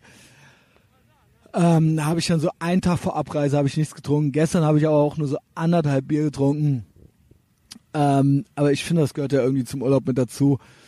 Und dann bin ich eingeschlafen, dann wuch ich heute Morgen auf, so gegen fünf, gefühlt also sieben. Äh, und ich bin ja eh Early Bird, wisst ihr ja. Und dann äh, wegen des Zeitunterschiedes war es ja in Deutschland schon mitten am Tag. Wie gesagt, 11.11. .11. Karneval und alles, zwei gute Freunde am Geburtstag. Jetzt hier auch nochmal live. Ich habe in Bescheid gesagt, äh, mein guter Freund Coney wurde 40 und der Paul Snekubowski 35, ja, heute. Äh, Grüße auch nochmal hier im Podcast. Den habe ich auch so ein bisschen kommuniziert. Dann habe ich den fucking Norlands Podcast fertig gemacht und ich kam mir halt, ich hab, es ging mir, also nicht nur, dass es mir hier sowieso einfach nur gut geht, ja, äh, und alles so fucking weit weg ist. Ähm, ich, ich kam mir halt so cool effizient vor. Es war halt jetzt das zweite Mal, dass man so autark irgendwie so arbeiten konnte. Ich meine, wem erzähle ich hier was? Ja, das ist jetzt, das sind jetzt alles keine neuen Erkenntnisse, aber ich saß halt in meinem Bett, hatte halt den Laptop an, hatte das iPhone an, hatte das Aufnahmegerät angeschlossen, hab, hab die Files bei Patreon hochgeladen, habe das bei in GarageBand zusammengeschnitten, habe hab, ähm, einen Text geschrieben, habe Sachen hochgeladen und habe eben alles fertig gemacht und, und war einfach nur einfach nur glücklich, als ich mein mein Patreon-Werk gesehen habe und gesehen habe, dass ich das aus San Francisco, dann konnte ich das alles so so konnte ich so einen Beitrag planen und ich habe mich bei den Leuten bedankt, die mich da finanziell unterstützen und die jetzt neu dazugekommen sind und so. Und ich kann mir, ich kann mir richtig, richtig cool kosmopolit vor und unabhängig. Und ähm, ich kann mir nur vorstellen, wie schön das ist, wenn man davon tatsächlich irgendwie leben kann. So, ne? Ähm, mal gucken, wir arbeiten dran. So, ich bin bei, ich bin bei über 500 Dollar, ja, abzüglich, abzüglich der Patreon-Gebühren sind es unter 500 Dollar, aber mh, mm, es ist schon ordentlich, es ist schon ordentlich. Und ich, ich saß eben einfach, ich habe einfach was gemacht, was eigentlich ja irgendwie dann, wenn man Geld dafür kriegt, auch schon sich als Arbeit qualifizieren lässt. Aber ähm, es war einfach, es war einfach ein schönes Gefühl, irgendwie so weit weg zu sein und sein sein Ding irgendwie zu machen so. Und ähm, auch das wollte ich hier nochmal sagen. So ich habe im hab's im Patreon Podcast kurz erwähnt. Mh, hm, auch wenn hier natürlich auch Politik ist und hier natürlich auch irgendwie ähm, ja, es, es äh, in gewisserlei Hinsicht so gewisse Befindlichkeiten gibt und so weiter aber so dieses, ich, ich bin tatsächlich in der Lage, hier irgendwie abzuschalten. Und Deutschland ist nicht nur im wahrsten Sinne des Wortes wirklich weit weg, so es fühlt sich auch echt auch kognitiv und emotional weit weg an. Also ähm, ich gehe zwar alle drei Tage irgendwie mal auf Welt Online und krieg dann direkt schlechte Laune so, weil natürlich irgendwie nur nur die üblichen der übliche Trump-Mist da irgendwie so, äh, äh, so, so Klickzahlen heischend irgendwie so äh, produziert wird und dann eine, eine, äh, Flüchtlingskrisen, Hiobs Botschaft nach der anderen so. Jetzt es tut jetzt auch keiner mehr so, als ob das irgendwie irgendwie und gut ablaufen würde oder sowas. Ähm, so, es, ist, es sind nur komische Meldungen und komische Botschaften irgendwie unterwegs und Nachrichten. Und äh, ich merke halt so, dass ich hier bin und obwohl es hier natürlich auch irgendwie so eine, also gerade ich nehme an in San Francisco, ich sehe ja, was hier für Leute, äh, wie die Leute hier leben und was das für welche sind, obwohl es hier auch so eine Trump-Hysterie gibt äh, und man sich so an dem abarbeitet und der so als Projektion, Projektionsfläche für das abgrundtief Böse irgendwie so herhalten muss. Ähm, wie auch hier gefühlt weit weg Europa ist. So klar kriegen die hier auch was mit von uns so und ne, denen ist, die wissen, dass es Syrien gibt und so weiter. Aber das ist einfach, ich würde echt mal so behaupten, auch wenn ich nicht mit vielen Leuten jetzt darüber geredet habe, da ist einfach ein fucking Ozean dazwischen so. So, das ist, ähm, und ich würde sagen, echt so, die Leute, die wir so mitkriegen medial, das sind eben so, die auch drin sind, aber so 80 Prozent der Leute hier, die leben einfach vor sich hin und die, die können, die könnte es nicht weniger interessieren, glaube ich. Und zu Recht auch so, ja. Also es ist eben einfach, es ist einfach, es ist, es ist nur sekundär deren Problem hier auch so. Ne? Das ist natürlich ein westliches Problem, jetzt mit irgendwie auch alles geworden. Und ähm, ja, die USA haben da natürlich auch irgendwie was mit zu tun und auch eben die Politik Obamas und so. Aber so, äh, so, das ist hier noch, wir sind, die sind hier noch auf einem anderen Stand und kulturell gibt's hier natürlich auch irgendwie Immigration-Probleme und Diskussionen und Debatten und so. Aber so dieses Problem mit dem Islam ähm, tritt natürlich auf, wenn irgendwie so ein ISIS-Typ irgendwie in einem schwulen Club irgendwie 100 Leute abknallt oder in New York City ähm, äh, jemand sich ein Auto schnappt und zehn Leute umfährt oder sowas, ne? Aber äh, jetzt so kulturell, also das heißt natürlich auch so die, also das muss man natürlich ganz klar sagen. Also hier gibt's dann natürlich eben auch islamischen Terror. Ähm, und äh, das ist dann vielleicht noch signifikanter, weil so die, die Prozent, der Prozentsatz ähm, an Leuten, die diesen kulturellen Background haben, ist ja hier noch geringer. Also ähm, und dafür äh, richten die hier auch natürlich, äh, bauen die hier na natürlich auch eine Menge Scheiße so. Aber so auf der Straße, so dieses kulturelle Problem, so das, was ich jetzt, also ich habe hier noch keine Burkas gesehen und ich, äh, die Fremdsprachen, die ich höre, sind halt Spanisch und nicht Arabisch und ähm, ähm, auch hier so mit irgendwelchen DIT-Moscheen und so weiter, das ist ja alles noch, alles noch, noch sehr weit weg. Also da sind wir denen auf jeden Fall 50 Jahre voraus. Und auch so was sonst so Parallelgesellschaften angeht. Also das, das mag es vielleicht auch in New York City irgendwo geben, aber ist mir weder in New Orleans, also auf der Straße, fällt einem jetzt nicht auf, dass einem irgendeiner Arabisch ins Ohr redet, so, ja. Auch in Houston nicht und auch äh, bis jetzt in San Francisco nicht. Ja, also ähm, wenn dann mal der Uber-Fahrer so Mohammedaner ist, so okay, aber ähm, so der, ja, das sind dann eben, ich, ich behaupte auch immer noch so, dass äh, Amerika aus jeder Kultur so das Beste hervorbringt. So, ne, es sind hier eben einfach so ähm, äh, dann eben amerikanische Moslems und amerikanische Mexikaner oder Latinos und amerikanische äh, Italoamerikaner, Afroamerikaner, ja, das ist eben alles, das ist ja eben alles immer noch äh, amerikanisch eingefärbt und deswegen eben meiner Meinung nach eben alles cooler als erstens die Originalländer und zweitens äh, die europäische Version davon. Ähm, ja, äh, was noch? Was hatte ich mir jetzt noch für meinen Einleitungsmonolog notiert? Ähm, ja, was was habe ich vor hier? Ähm, klar, San Francisco, ähm, ich glaube auch ein bisschen Tourikram werde ich auch machen, Golden Gate Bridge und so weiter, das muss eben auch einfach sein. Aber ich werde natürlich wirklich auch Berkeley, das feines Land, werde ich inspizieren, Oakland, Bay Area, freue ich mich, freue ich mich auch drauf. Ähm, ja, das, das wird alles dann irgendwie so mitgemacht. Ich werde äh, shoppen gehen, ist auch irgendwie wichtig. Und ähm, ansonsten ja, äh, ich hoffe, dass ich äh, mich gut mit dem Nick Fox verstehe. Den, den wollte ich heute Abend treffen, äh, Samstagabend, und der wollte mich im Auto mitnehmen. Ich habe schon Fotos von dem gesehen. Der hat einen Lowrider und ähm, der beschwert sich auch einerseits über die Gentrifizierung hier, aber andererseits äh, scheint er auch wirklich ein cooler Dude zu sein. Gentrifizierungsgegner sind ja immer meiner Meinung nach. Wir hatten das Thema ja letztens schon im Podcast mit Chris von Darker Half Cult und äh, Black Cloud Design es ist ja irgendwie so ein Mini-Nationalismus. Also, ähm, und ein Mini, es ist Territorialdenken, ja. Du bist eben der ursprüngliche Typ, der hier gewesen ist und es kommen neue Leute dazu und du willst die hier nicht haben und die verändern halt irgendwie so die Gegend. Und das gilt aber bei Gentrifizierungsgegnern, gilt das als völlig cool und akzeptiert. Ähm, und bei Leuten, die jetzt auf, auf äh, in der Mikroebene gilt das als akzeptiert und auf einer Makroebene halt eben nicht. Sprich, äh, wenn man im Nationalstaat denkt, dann muss, muss es immer heißen, offene Grenzen und alle äh, sollen herkommen. Cool, okay, machen wir so.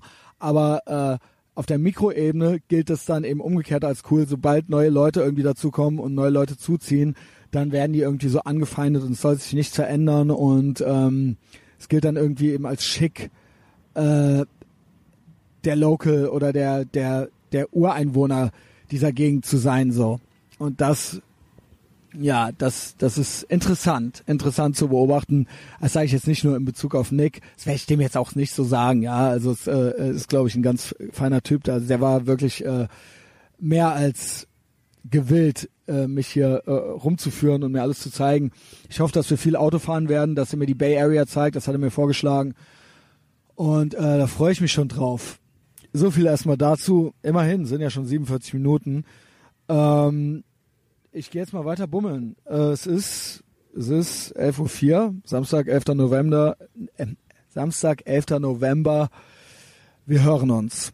So, ich bin zurück. San Francisco, Sonntag, 12.11. Äh, circa 10 Uhr morgens. Ähm, ich sitze hier im Hafen von San Francisco, Port of San Francisco, äh, auf dem Pier. Schöner alter Pier. Und ich sehe die Bay wie nennt es sich? San, San Francisco Bay Bridge und einen alten Dampfer vor mir. Ähm, wenn ihr Nebengeräusche hört, äh, sind das Menschen, die hier spazieren gehen. Teilweise auch mit Kindern und äh, die Kinder machen Lärm und die Menschen reden wie Kinder mit den Kindern. Meistens auf Spanisch oder, wie gesagt, Wild Guess Chinesisch. Äh, das war gestern wirklich ein sehr, sehr ereignisreicher Tag. Ob es zu einem, ob, ob Nick, den ich vorher schon ankündigte, in den Podcast kommt, so, mm, das werden wir jetzt noch sehen. Ich erzähle, ich werde alles erzählen, was gestern passiert ist. Aber wirklich sehr aufregend, vor allen Dingen für mich. Ähm, äh, was ich eigentlich noch eingangs sagen wollte, ist, ich habe im ersten Teil so viel über LA gelabert. Äh, ich weiß gar nicht, äh, war, äh, ich hoffe, dass irgendwie klar war, was ich damit sagen wollte. Also meine romantische Vorstellung und meine Nostalgie, die mich irgendwie mit Kalifornien verbindet. Und Kalifornien und dieser auch eben hier dieser mexikanische Einfluss. Ich wollte eigentlich sagen, dass das hier auch gibt in San Francisco alles und dass San Francisco natürlich auch ein wichtiger Ort ist und ich den gezielt, ich wiederhole es jetzt einfach nochmal, weil ich mir echt nicht sicher bin, ob und was ich gesagt habe, äh, ich San Francisco aus logistischen Gründen gezielt aussuchte, äh, gegenüber LA dachte ich, es ist ein besseres, wirklich als Reiseziel besser.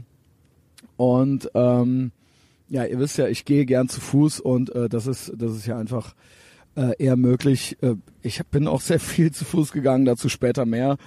Ähm, ne, kann man circa ablatschen wie Köln, nur ist Köln wesentlich flacher. Das nur mal so schnell äh, zum Eingang. Sehr wichtig, so, also auch dieser Frontier-Gedanke, der hier in Kalifornien zu Ende ging, der, der spielt eben auch hier so mit so eine Rolle so, ne? Das war ja dann irgendwie der vom einen Ozean zum anderen Ozean wurde ja das Land im Prinzip entdeckt und ähm, man war dann froh, endlich in Kalifornien zu sein und den Pazifik zu sehen. Und das hat hier irgendwie so eine ganz besondere Stimmung entstehen lassen.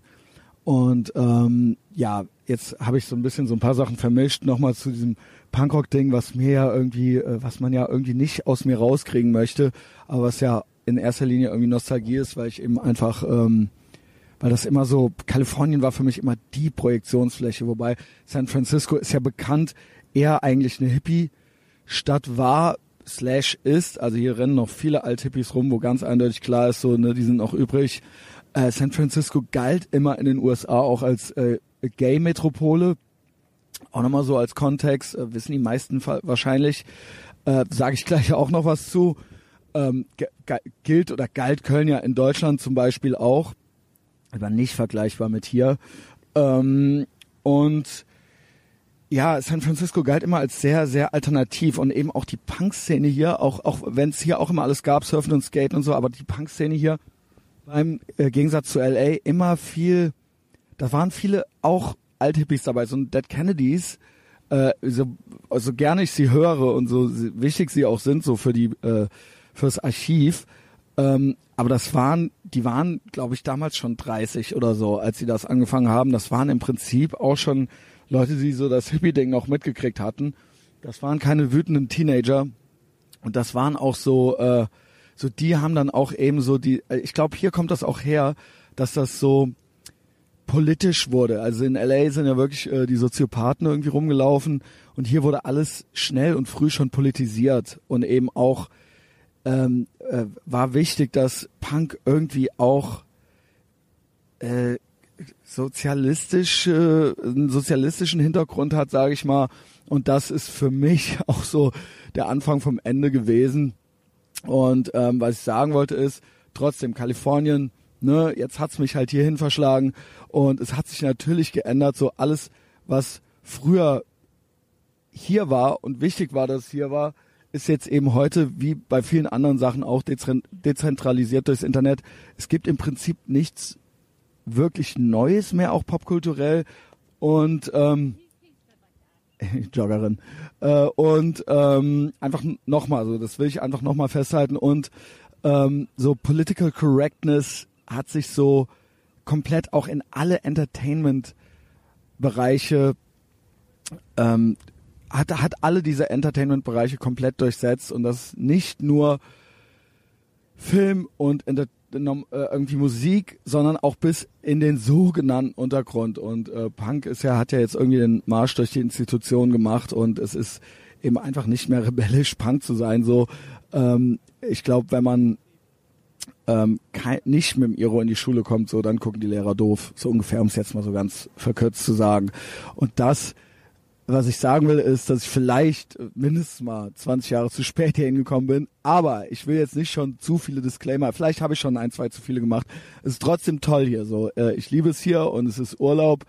Ähm, aber äh, ich sag äh, gleich auch mit dazu so ähm, hier in der, dieser Stadt rennen ähm, Wahnsinnige rum und zwar wahnsinnig viele Wahnsinnige. Also ich würde sagen äh, äh, so die Anzahl der psychisch Gestörten ist disproportional hoch. Also ähm, und das in allen Schattierungen.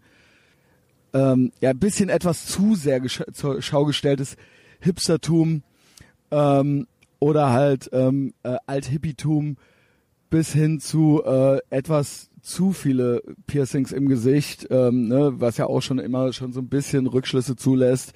So, was aber alles noch so, ne, das sind noch funktionierende Menschen.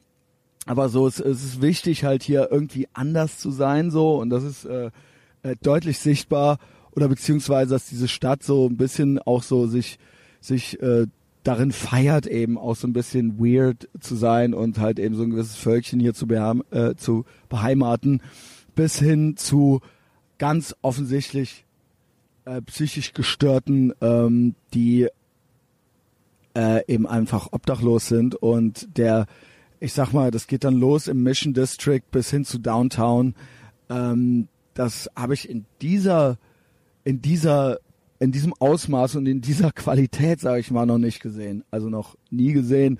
Äh, ich, alle regelmäßigen Zuhörenden wissen ja, dass ich auch in Köln manchmal irgendwie den Kopf schüttle und denke so, ey, was, was, was geht hier ab? So, ne, wie kann man so leben? Äh, und ähm, so, wie, was sind die, was sind die Faktoren, die dazu führen, dass das in manchen Städten mehr und in manchen Städten weniger gibt?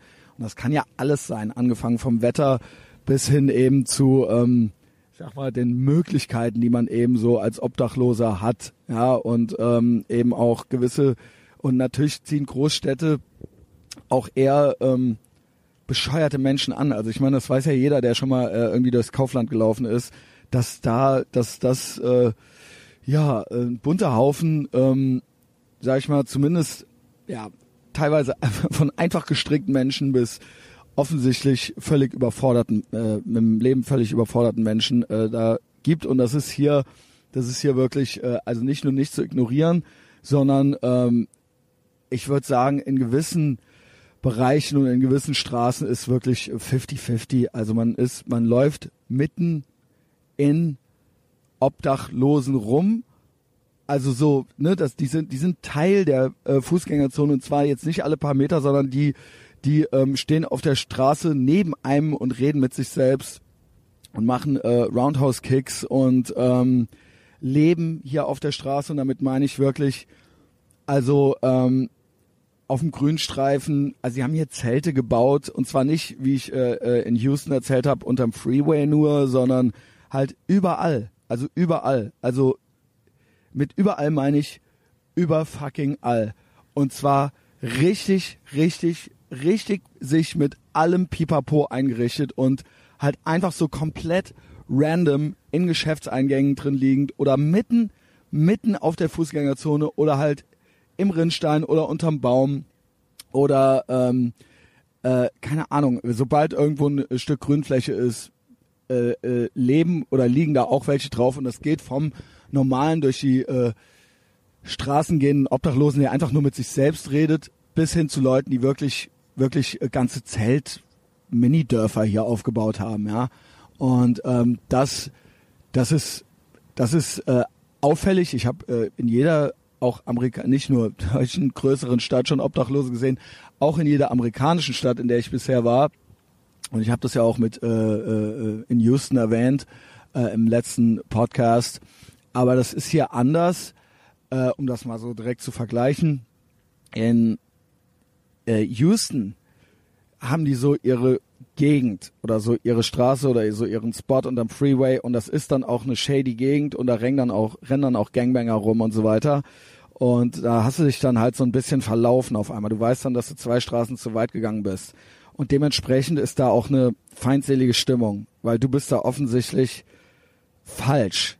So, äh, und das merken die und das merkst du dann auch ganz schnell oder merke ich dann auch ganz schnell, wenn ich da, muss nicht in der dritten Person von mir selbst reden, wenn ich dann da lang gehe, da heißt es dann irgendwie äh, straßenkredibel zu sein und sich eben auch klug zu bewegen, irgendwie so ein bisschen. Hier ist das aber so, ähm, hier, also in Houston, muss ich sagen, von allen drei Städten auf dieser Reise war ich am ehesten schon mal, mh, hm, ja, ein bisschen nervös, so an manchen Ecken. Das habe ich in Norlands nicht gehabt, äh, siehe Patreon, wobei da auch irgendwie Leute unterwegs waren. So, wie gesagt, das gehört ja eben irgendwie anscheinend zum Leben in der Großstadt mit dazu. Und das wird sich genau wie andere Sachen nie komplett verhindern lassen. Äh, sowohl das, was sich Rassismus nennt, als das, was sich auch äh, 2017 Sexismus nennt. Äh, genauso werden auch Obdachlose. Also es wird, ich, ich glaube nicht, dass wir es auch in westlichen Industrienationen, so gut wir uns auch heutzutage benehmen und so sehr wir auch füreinander da sind, dass es jemals ähm, äh, passieren wird, dass alle all diese Sachen auf null zurück oder vorgedreht werden können. Ja, eher vorgedreht. Ja, ich, äh, ich glaube, all diese Sachen gab es ja noch nie so wenig in der Geschichte. Also wenn man das jetzt mal irgendwie vor 100 Jahren guckt oder sowas, wie heute. Ja, also äh, den Menschen geht's ja immer noch, immer noch. Ja, das kann sich natürlich bald ändern, aber immer noch äh, besser denn je. Also auch den Armen geht's ja besser als den Armen vor 100 Jahren. Ähm, aber äh, ja, die sind hier und das ist hier wirklich, das ist bis jetzt so die krasseste, krasseste Obdachlosenstadt, die ich erlebt habe. Aber wie gesagt, ich habe, äh, man hat, man lebt hier so mit denen, die sind halt da.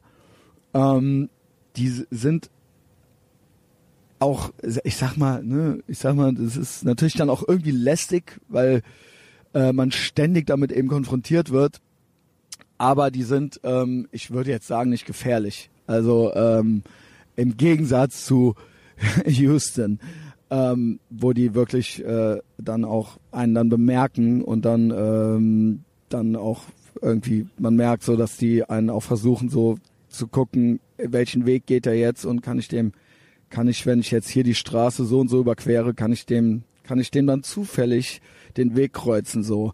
Also man sieht die ja dann, in Houston ist alles auch viel weiter und viel größer. Man sieht die dann schon irgendwie so äh, 100 Meter weiter auf der anderen Straßenseite und man sieht dann, dass die einen gesehen haben und so weiter.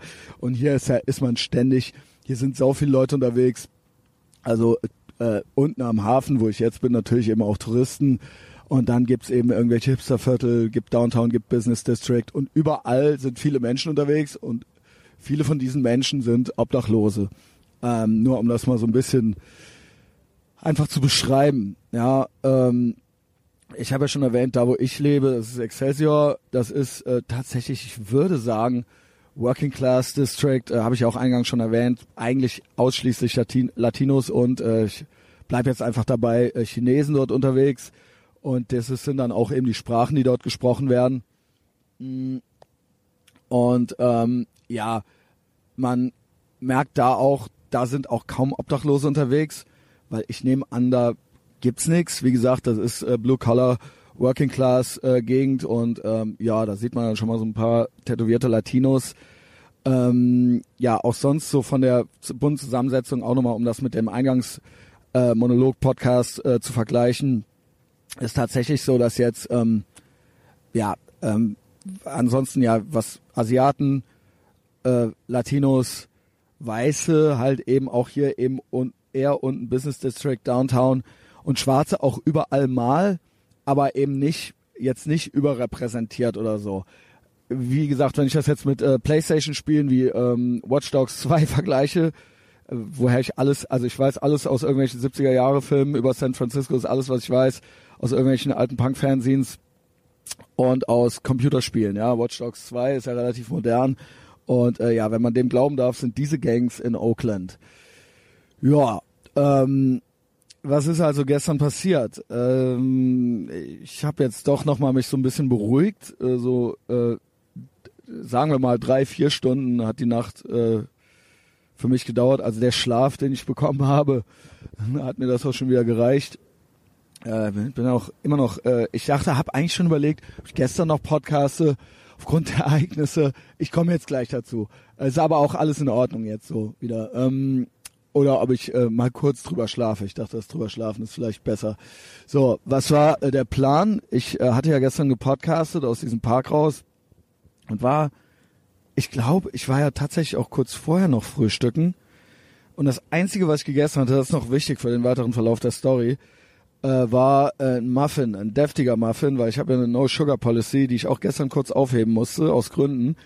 Ähm, hatte ich einen deftigen Muffin mit einem Ei drin und Wurst drin. Habe ich das schon erzählt?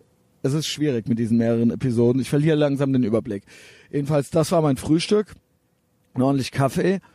Und dann habe ich gepodcastet. Und dann habe ich danach gesagt, so, okay, so ist jetzt so äh, später Vormittag, vielleicht gleich früher Mittag. Ich bummel jetzt rum. Ähm, gibt ein Geschäft, was ich aufsuchen möchte. Ich äh, bin hier Mission District äh, ist ja cool, ist auch alles hier wieder, wie es eben so ist, so sehr äh, ge geometrisch organisiert. Man kann, die Mission Street geht eigentlich von meinem Hood bis runter in den Hafen und eben dann logischerweise auch durch den Mission District. Und ähm, ja, gibt noch andere Straßen, ähm, die auch alle runterführen, ganz geradeaus in den Hafen. Warum gehe ich da nicht runter? Such das Geschäft, was ich äh, finden will. Gehe jetzt gerade hier als nächstes mal irgendwie hoch zum nächsten Starbucks, der in in der Castro-Gegend war. Castro Street. Ähm, und das ist, ich habe es schon mal erwähnt kurz, äh, ist das Gay-Viertel. Also ich habe schon mal erwähnt, dass das hier äh, traditionell eine sehr homosexuelle Stadt ist. Die haben halt tatsächlich einen schwulen Viertel. Also früher machte das ja, glaube ich, noch Sinn, weil man musste sich ja irgendwie finden und beieinander sein. Äh, ich denke mal, so, äh, zumindest in westlichen Industrienationen ist ja alles irgendwie so ein bisschen toleranter geworden. Ähm, und dann ist ja in der Regel so, dass sich das so ein bisschen auflöst, weil man jetzt, äh, keine Ahnung, äh, vielleicht als Schwuler auch vielleicht in einem anderen Bezirk eine Wohnung vermietet bekommt und dass einen die Leute doof angucken. Aber es gibt tatsächlich diese Gegend noch, Castro District oder Castro Street oder was weiß ich. Und da sind nicht nur die, ähm, äh, wie sagt man, Zebrastreifen, Regenbogenfarben, Wow. Motorrad, eine Motorradgang. Ähm, Zebrastreifen, Regenbogenfarben, sondern auch äh, an jeder Straßenlaterne hängt eine Regenbogenflagge.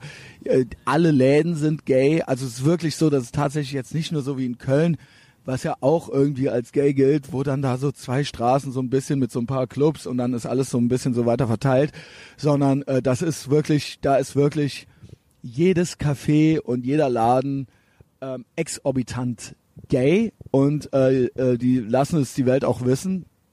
Und das ist natürlich ganz interessant anzusehen und äh, kann man auch cool People-Watching machen und so weiter. Und ähm, das ist irgendwie ganz witzig und da, ja, also ich wollte gerade sagen, natürlich, also das heißt natürlich, auch da ähm, würde ich sagen, rennt der eine oder andere Spinner rum so. Ähm, äh, da kommt einem dann auch schon mal so ein Nackter halt auf der Straße entgegen.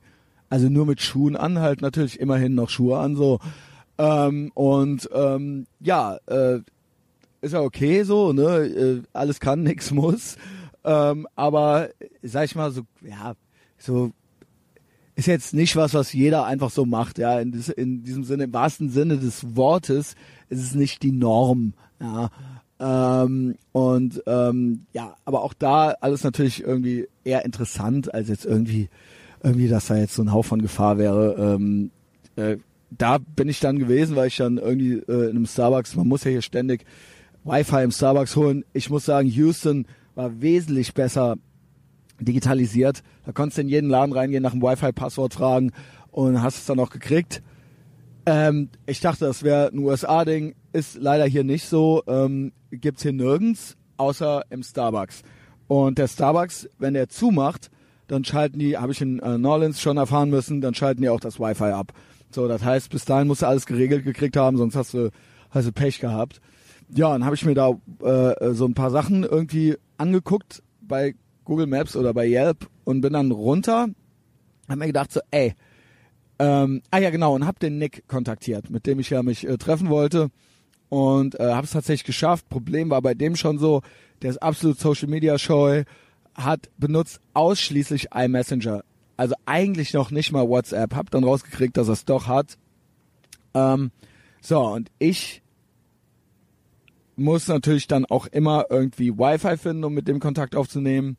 Und ähm, ja, dann immer halt iMessenger äh, beziehungsweise die Nachrichten-App auf dem iPhone äh, benutzen und hab den dann kontaktiert und er meinte dann so, ey cool, so kein Problem, so ich wohne in Oakland, lass uns treffen, so, ich bin mit meiner Freundin unterwegs, ist Samstag. Ähm, und das ist natürlich, das wusste ich sehr zu schätzen, weil natürlich äh, möchte man jetzt samstagsabends vielleicht auch was mit seiner Freundin machen und nicht jetzt unbedingt so einen wildfremden Touristen halt eben aufnehmen müssen und die Stadt äh, zeigen. Ähm, aber wie gesagt, das ist äh, ein Freund meines Freundes Arne und er hat sich dazu bereit erklärt. Und der Plan war dann so, okay, lass uns in Oakland wir machen es so, ähm, wir wollen, wir sind erst auf einem Kindergeburtstag und dann sind wir um 5 Uhr da fertig, nachmittags, und dann lass uns in Oakland am Kolosseum treffen. Also äh, eben nicht Kolosseum, sondern äh, Saint, ich sage jetzt einfach den Namen, ich weiß gar nicht, ob es der richtige Name Saint Leonard Street, glaube ich. Saint Leonard. Ich bleibe jetzt einfach dabei. Das ist jetzt der Name. Und äh, da musst du wenn dann, wenn du möchtest, Christian, dann musst du mit dem BART oder mit der BART, das ist die äh, Stadt Straßenbahn hier, hinfahren. Dann musst du dann von San Francisco rüber nach Oakland fahren und ähm, äh, dann hole ich dich da ab um 5 Uhr. Plan ist, wir gehen dann was trinken und dann gehen wir in einen Club auf ein Konzert äh, mit äh, einer äh, Trompetenbläser-Band, die total cool ist aus New Orleans. Ja, also ähm, äh, eine, eine, eine, eine Blechinstrumente-Band, ja. Ähm, und äh, ich war eigentlich einfach nur froh darüber, dass mich ein Local hier mitnehmen will und habe zu einem Ja gesagt und habe mich gefreut und habe dann zu ihm gesagt, so, ey, pass auf, mein Akku ist fast leer, ich muss eh vorher nochmal nach Hause, ist jetzt hier so ein, zwei Uhr mittags. Ähm, dann gehe ich nochmal aufladen und komme ich wieder, ne, damit alles äh, gut geht. Und der so, ey, nee, lass äh, du musst den Akku nicht aufladen, wir treffen uns, ich bin um 5 Uhr auf jeden Fall da, selbst wenn deine Batterie leer ist und du kannst deinen Akku bei mir im Auto aufladen. Ja, ähm, ist doch kein Problem. Und ich so, kann ich mich darauf verlassen? Ja, kannst du. Das ist da, ich bin da, Akku leer, keine Ahnung, abgemacht, 17 Uhr. So. Und ich so, okay, so eh, eh schon so John Rambo mäßige Vietnam-Flashbacks in meine Kindheit gehabt, so. Weil ähm, jeder schon äh, jede jede Person, die hier schon lange zuhört, weiß, dass ich ähm, da sehr sehr nervös bin und was und äh, was den Kontrollverlust angeht, vor allen Dingen eben abhängig von anderen zu sein und sich darauf verlassen, auf andere verlassen zu müssen, weil ich tatsächlich, ich will es kurz machen, also es ist wirklich wahr, ich übertreibe nicht, weil ich als Kind so oft sitzen und stehen gelassen wurde und so oft äh, gewartet habe und enttäuscht wurde und es kam niemand, dass das tatsächlich, ich meine, ja, boo fucking who, aber das ist auch egal, ich lebe und äh, ich bin äh, halbwegs glücklicher Mensch, aber es hat sich eingebrannt in meine, in meine, es hat sich neurotisch in mich eingebrannt und ich werde dann nervös und ich, ähm, ich krieg dann, ich krieg dann tatsächlich so leichte, leichte Angstzustände. Und das ist, ähm, das ist, das ist was, was ich nicht ablehnen kann. Und deswegen habe ich auch Schwierigkeiten mit Nähe und darauf, damit mich verlassen zu können auf andere und ähm, kann eigentlich nie die Kontrolle abgeben so und, und äh, muss immer alles minutiös durchplanen und werde immer schon nervös, sobald ich irgendwie äh, von jemand anderem abhängig bin und ich bin auch immer schon eine halbe Stunde vorher da und ich habe auch immer schon alle Eventualitäten abgecheckt und ähm, jetzt kam es tatsächlich zu so einer Situation, wo ich so, okay, fremde Stadt, Akku leer, bald und fremder Typ und ich muss irgendwo hin und ich muss mich darauf verlassen, dass der kommt. Und ich habe am Telefon noch gesagt, so, ey, pass auf, ist ja witzig, das ist ja wie früher in den 90ern, Old School, Treffen an der großen Eiche und wer nicht da ist, ist ein Arschloch. So, ne? Und man muss sich darauf verlassen, das hat früher auch geklappt, beziehungsweise es hat früher auch oft nicht geklappt. Und ähm, ja, habe ich gesagt, okay, ich mache das jetzt so. Ich bummel hier den ganzen Tag noch rum. Mm, und ähm, ich muss dazu sagen, dass ich um 5 Uhr wach war. Und da habe ich den Patreon-Podcast fertig gemacht. Und seit 7 Uhr war ich unterwegs. Also 7 Uhr morgens. Und dann war es dann ungefähr schon so mittags und irgendwann war es so zwei Uhr und ich so, ähm, okay, den ganzen Tag halt hier rumgebummelt, Downtown, nicht zurückgegangen, Handy, Smartphone, iPhone, langsam äh, in den roten Bereich gekommen, so und ich so cool, so, ne? Ich weiß alles, ich habe mir, äh, ich habe äh, mitgehabt auch mein Notizbuch und so weiter. Ähm, was ich gemacht habe, dann schon mal sicherheitshalber war den Code aufgeschrieben, um reinzukommen in mein Apartment wieder. Weil wenn der Akku leer geht und ich absolut äh, irgendwie verloren gehe so und ich den Akku nicht mehr ankrieg, so dann komme ich halt auch in meine Wohnung nicht mehr rein. Also ich, ich habe keinen Schlüssel, ich habe halt so einen Zahlencode. Und ähm, was ich dann auch noch gemacht habe, ist die Nummer von dem Nick mir aufgeschrieben, weil die ist ja auch im Handy drin. So, ne, auch schon so langsam so mich vorbereitet auf den Fall aller Fälle. Ähm, und dann, ja, hier im Hafen auch schon so rumgerannt, gechillt, noch Kaffee getrunken und dann gedacht so, fuck this, so, ich fahre jetzt nach Oakland, ich habe hier alles gesehen. Mal gucken, vielleicht kann ich da ja auch noch was finden oder mir da ein Bier kaufen und dann warte ich da halt noch so eine halbe Stunde, ne? Von hier nach Oakland ist dann irgendwie so 40 Minuten Fahrt mit der mit dieser Bartbahn. Ähm, ich halt, ich glaube, ich hatte noch 10 Dollar oder sowas und ich hatte eine Kreditkarte dabei. Und äh, bin mit den 10 Dollar in die U-Bahn-Station reingegangen, hab halt mir für 5 Dollar diese U-Bahn-Fahrkarte oder diese Badkarte gekauft, bin dann rein, du kommst sonst nicht rein in den Bereich, das ist nicht wie in Köln, kommst sonst nicht rein ähm, und kommst vor allen Dingen auch nicht wieder raus. Hab vorher einen Screenshot gemacht habe eingegeben St. Leonard's Street und ähm, da zeigte mir der an mit der BART nach Oakland, Haltestelle Coliseum und dann aussteigen und dann ist man da. Und das ist auch so. Direkt am Ausgang ist die St. Leonard Street. Das habe ich halt als Screenshot gemacht mit der Wegbeschreibung von Google Maps und habe das dem Nick geschickt mit der Frage, ist das richtig?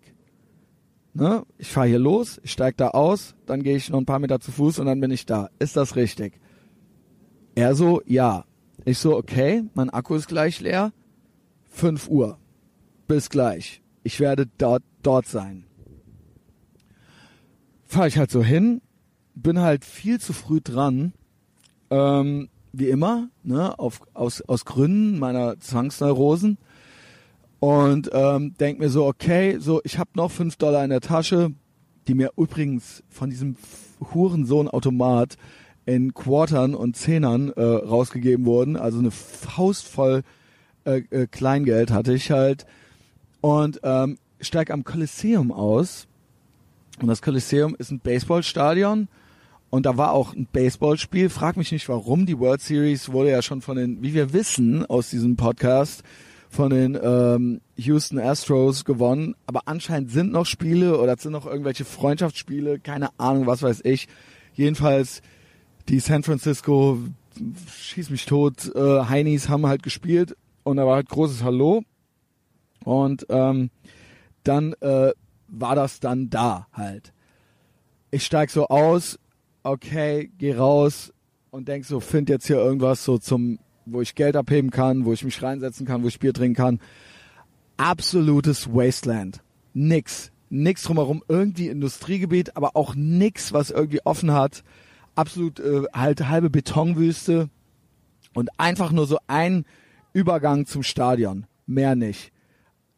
Und halt so, so eine fünfspurige Straße, wo ständig Autos langfahren und eine Bushaltestelle, wo ständig Busse gehalten haben, irgendwelche Obdachlosen mit sich selbst und mit mir halt geredet haben.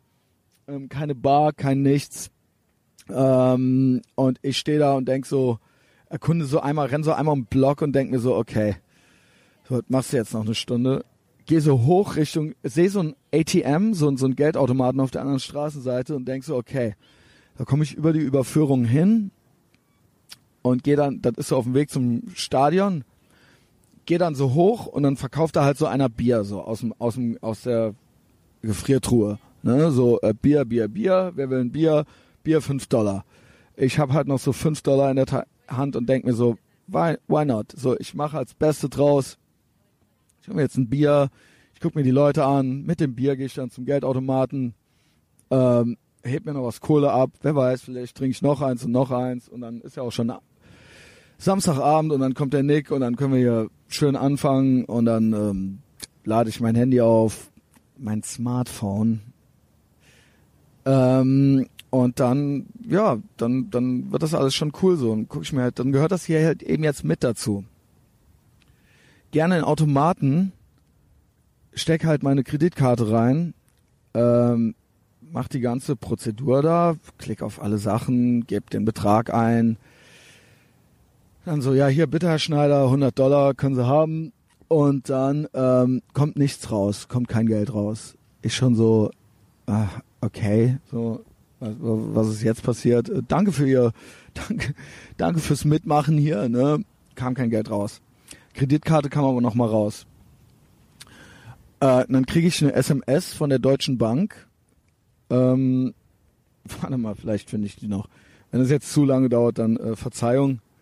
Ich glaube, ja, kann auch sein, dass ich den Screenshot gelöscht habe. Egal. Irgendwie sowas wie, ja, da hat einer versucht, äh, also an einem, an einem ominösen Geldautomaten wurde versucht, in San Francisco Geld abzuheben. Wir haben ihre Karte gesperrt.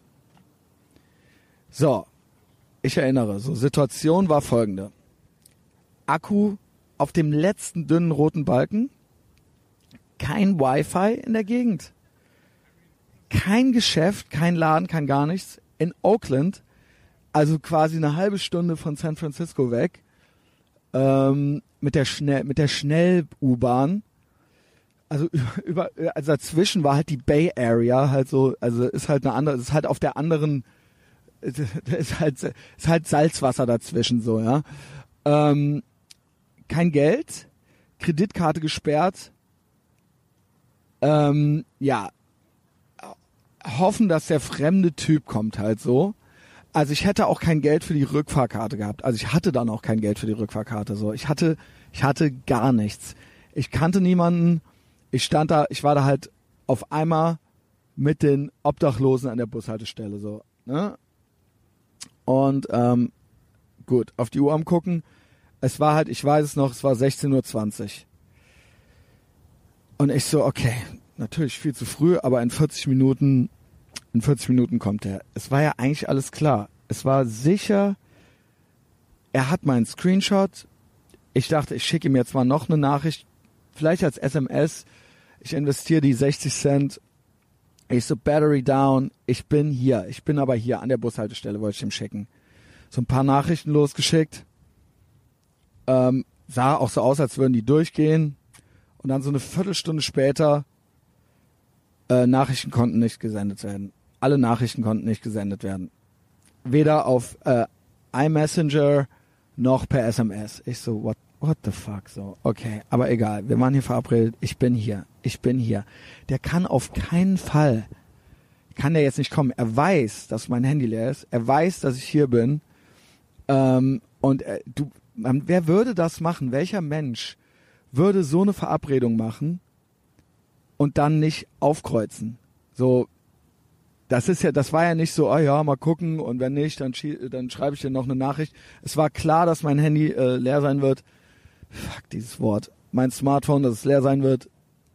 Ähm, also äh, es, es, es, es war klar, er musste kommen. So. 17 Uhr rückte näher.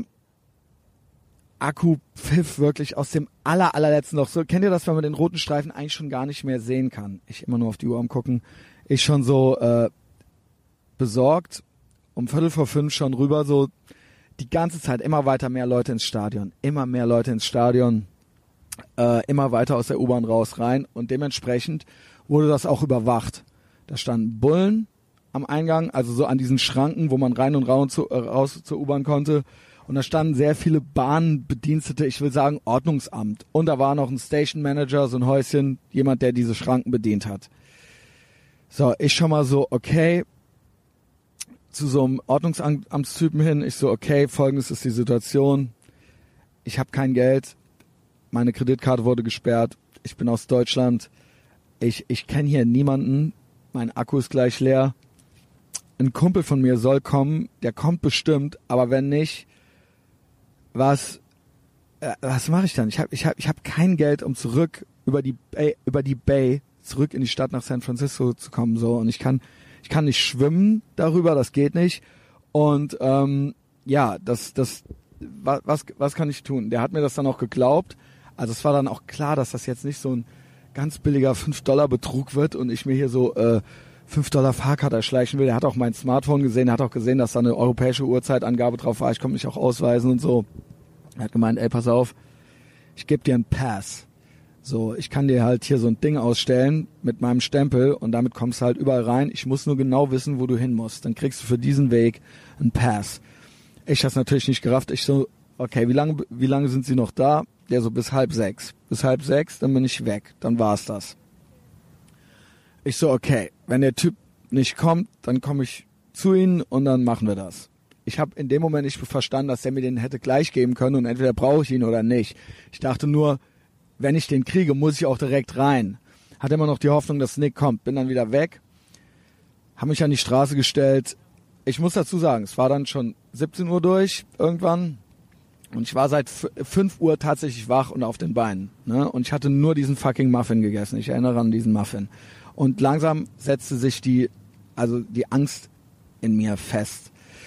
Ähm, das ist wirklich, wirklich, wirklich das Schlimmste, das Schlimmste, was man mit mir machen kann keine klaren Ansagen, keine klare Kommunikation, mich sitzen lassen, mich stehen lassen und und das ist das das ich schwöre, ich habe da halt ein Kindheitstrauma und deswegen bin ich auch immer so ich brauche niemanden, ich schaffe alles alleine und deswegen ist auch meine größte Angst vom Älterwerden dieses, dass ich irgendwann mal auf jemanden angewiesen sein werde ähm, und dass ich irgendwann hilflos bin oder dass ich die Kontrolle nicht über mein Leben habe und die hatte ich in diesem Moment nicht das ist übrigens auch, auch, auch in Beziehungen so, ne? Also geht schon los äh, oder mit, mit den einfachsten Verabredungen mit Freunden so.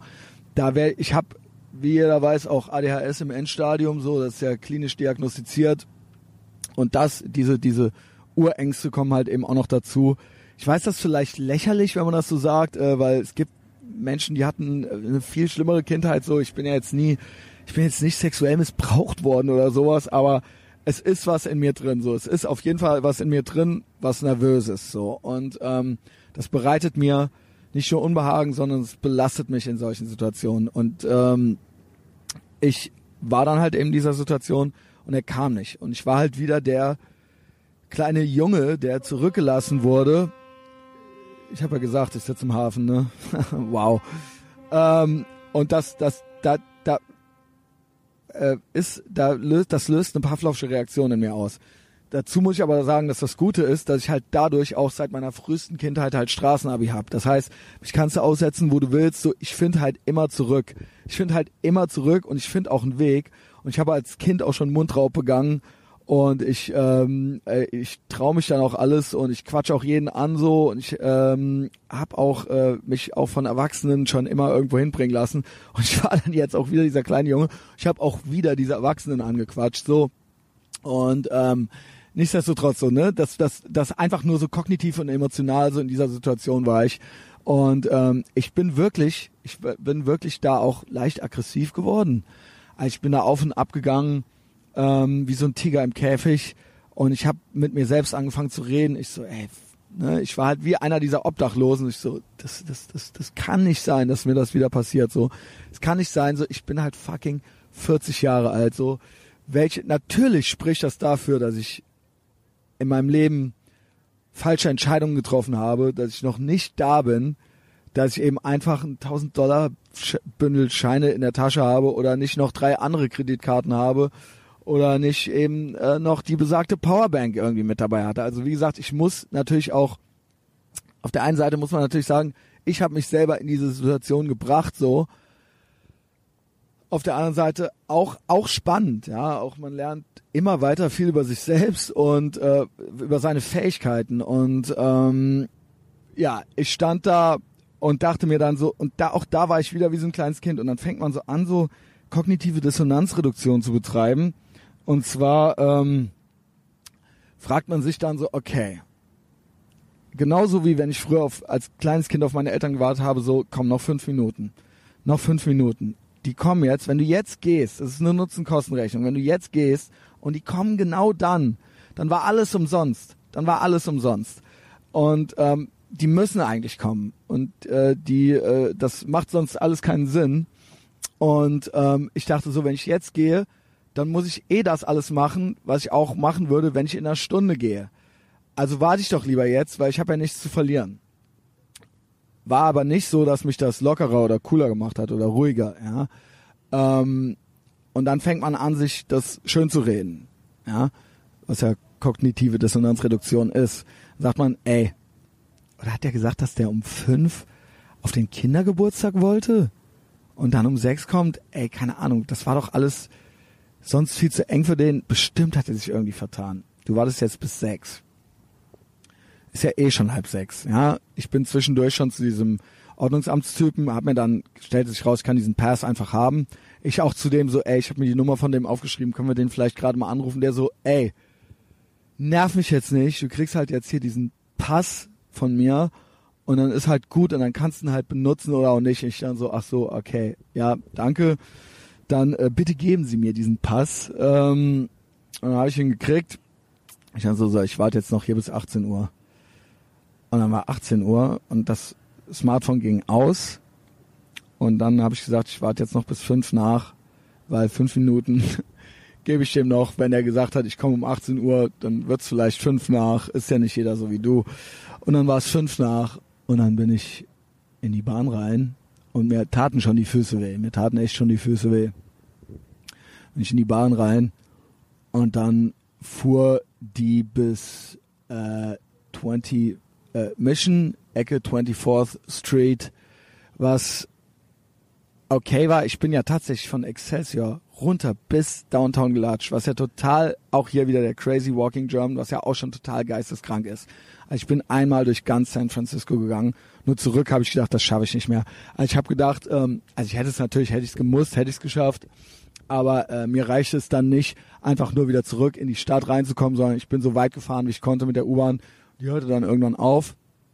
Dann bin ich raus. Habe ich gesagt so, ey, ich, das sind jetzt noch, das sind jetzt noch vier Meilen zurück nach Hause. Und ich so, ich kann nicht, und bergauf, ne? Ich so, ey, kein Geld für einen Bus, und ich so, fuck this, steigst jetzt in den Bus. siehst, es war schon nach Einbruch der Dunkelheit so. Und dann kommen noch mal so ein paar Spezialleute so zum Vorschein. Beziehungsweise die kriegen dann noch mal Oberwasser und Rückenwind. Ähm, sagen wir es mal so, samstags abends nach Einbruch der Dunkelheit, es war dann schon so 19 Uhr oder 19.30 Uhr, fahren mit dem Bus, boah, nur, da fahren wirklich nur noch absolute Spitzensteuersatzzahler und absolute Gewinnertypen im Bus. Und äh, ich natürlich einer von denen, ja, mittendrin. Ähm, das heißt, äh, ja, ich sehe mich hier null als was Besseres offensichtlich. Wie gesagt, ich habe es eben schon gesagt, offensichtlich habe ich es nicht geschafft, mein Leben zu, so zu gestalten, dass ich es hingekriegt habe, nicht mit diesen Leuten da sitzen zu müssen. Aber es war spannend und aufregend. Ich dann noch so weit ich konnte hochgefahren bis zur Ecke Russia oder Persia Street und ähm, war definitiv auch, also es waren nur absolut Geisteskranke im Bus und halt ähm, ja äh, Latinos und Chinesen, ja die übliche Mischung und ich, ja und ähm, ja, mit denen bin ich dann da aus. Also auf einmal waren dann auch in der, in Excelsior, auf einmal waren dann da auch Geisteskranke, doch auch, nicht nur Working Class Leute. Also es hing dann, glaube ich, mit der Dunkelheit zusammen. Äh, da doch auch mit dem Bus. Dann bin ich da ausgestiegen und dann bin ich hochgelatscht. Nochmal wurde es nochmal steiler. Und dann habe ich im Dunkeln halt meinen Zahlencode, den ich vorher aufgeschrieben hatte, rausgekramt. Und dann bin ich, und ich hatte nichts zu essen. Ich hatte genau, was ich gemacht habe, das wollte ich noch sagen. Ich habe meine No-Sugar-Policy gebrochen. Ich hatte nämlich tatsächlich noch ein bisschen Kleingeld. Ich hatte noch ein paar Quarter. Und von so drei Quartern oder so habe ich mir halt, bin ich halt in so einen Kiosk rein und dachte so, ey, ich muss was essen. So, ich bin, ich bin seit zehn Stunden, ich bin seit zwölf, also ich bin seit, Moment. Ja, ich war schon zwölf Stunden am, Stunden am Rumlatschen halt so, alleine am Latschen. Ähm, und auf den Beinen und hab gedacht, so, ich hole mir jetzt hier so einen Schokoriegel. Und dann habe ich gedacht, geil, ich hole mir jetzt nicht so ein Snickers, was es auch zu Hause gibt, sondern ich hole mir irgendwas anderes. Und das, ey, never change a winning team. So, ich kann nur raten, wenn ihr mal nicht wisst, was ihr euch holen sollt und es gibt Snickers, dann nehmt, holt euch einen Snickers. Ich habe mir dann Butterfinger geholt, weil es klang so schön nach Butter und ich dachte, das, und das sah so ähnlich aus wie ein, wie, äh, wie heißt der, wunderbar. Da dachte ich, das gönn ich mir jetzt. Hol mir den. Und das ist ja äh, totaler scheiß Schokoriegel. Ich war, mach's kurz, der ist total beschissen, macht's nicht. Dann habe ich noch mal dadurch noch mal so ein bisschen ähm, ähm, hier grüßen mich die Leute, äh, noch mal ein bisschen Zucker getankt. Äh, ne, sorry Henning, ja, ich habe sie gebrochen, die No Sugar Policy. Es sei mir verziehen. Und dann bin ich schon mal den Berg hoch. Hatte auch mittlerweile auch schon gar nicht mehr nach Shady aus äh, äh, Fasel Stotter, Stammel, nach shady Gestalten Ausschau gehalten, bin dann hoch, hab meinen Code rausgezuzelt auf dem Zettel so und bin halt, hab halt im Dunkeln so, ey, so am, mit der, an, an der Straßenlaterne so immer so gegengehalten und bin halt rein in die Bude, in die ultradepressive Bude und äh, ich hatte Diet Coke noch fünf und ich hatte noch fünf ähm, äh, Pabst Blue Ribbon Biere. Bin direkt eins aufgemacht, direkt Handy rein, aufgeladen, ging das irgendwann an und dann hatte ich die Nachrichten vom Nick. Der so, ja, ich war doch da, San Leandro äh, Street Haltestelle. Ich so, nee, ich war aber auf der Straße. Die war doch direkt da. Der so, nee, das ist eine Haltestelle. Und dann stellt sich raus, dass ich eine Haltestelle zu früh war. Dann sagte ich zum guten Nick, ey Nick, ah, ich habe dir doch einen Screenshot geschickt, extra um das abzugleichen, um zu sagen, das ist, wo ich sein werde, mit Google Maps, mit Standpunkt, ist das richtig? Und du hast zurückgeschrieben, ja. Und er so, ja, ehrlich gesagt, habe ich gar nicht richtig drauf geguckt. Ich habe nur auf den Straßennamen geguckt und habe ich ja gesagt. Und ich so, okay. Okay, so, äh, wenn man sich auf andere lässt, verlässt, ist man verlassen. Ich war natürlich trotzdem ausgesucht höflich weil der junge Mann natürlich auch irgendwie, ja, der, der jetzt Bock hat, seinen Samstagabend, den er eigentlich mit seiner Freundin verbringen wollte, mit mir verbringen zu äh, dürfen. Der war untröstlich. Korrekterweise war der untröstlich und er meinte so, ey komm, komm jetzt runter downtown. Ich so, ey Alter, äh, ich muss das Handy ein bisschen aufladen. Ich habe auch kein Geld, meine Kreditkarte ist gesperrt. Ich habe ich hab gar nichts. Ich bin auch seit heute Morgen auf dem Bein und ich habe noch nichts gegessen und ich habe auch kein Geld mehr für Essen und nichts. Und der so, ey, komm, ich, ich gebe dir Geld, ey, no worries, also äh, du kannst mir das auch wiedergeben, bla. Und ich habe dem dann auch gesagt, so, ich so, ey, wenn das alles mit der Kreditkarte nicht klappt, so, ich habe auch nur einen deutschen Vertrag, die fucking Entsperrnummer. Das ist eine Nummer in Deutschland. Ich die jetzt anrufen, das kostet 150 Dollar und ich kann ihn nicht überzeugen davon, dass ich tatsächlich der Christian Schneider bin, so, dann war es halt auch alles umsonst. Äh, ich habe PayPal, kann ich dir Geld überweisen, du gibst mir das dann in Cash. Er so, ja, ja, no worries, no worries, machen wir. Triff mich äh, in der Stadt, lad dein Handy ein bisschen auf, triff mich in der Stadt, komm dahin. Ich so ein Bier getrunken, Kalorienzufuhr haben die Mönche ja im Mittelalter auch gemacht. Handy so halb aufgeladen und dann so, okay, ich war dann im vollen Christian Schneider Straßenabi-Modus. Ein Schokoriegel drin und ich schon so, okay, alles klar. So, das war's mit Tipps. Ich tippe nicht mehr.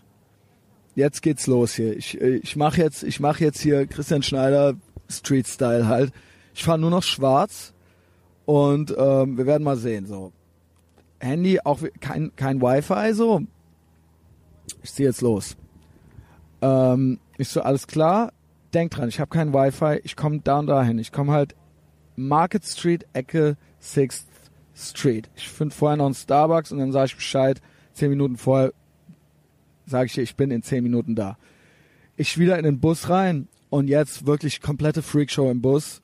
So richtig auffällig also wirklich, wirklich äh, Leute, die äh, äh, mit fremden Zungen geredet haben, also ohne Scheiß halt.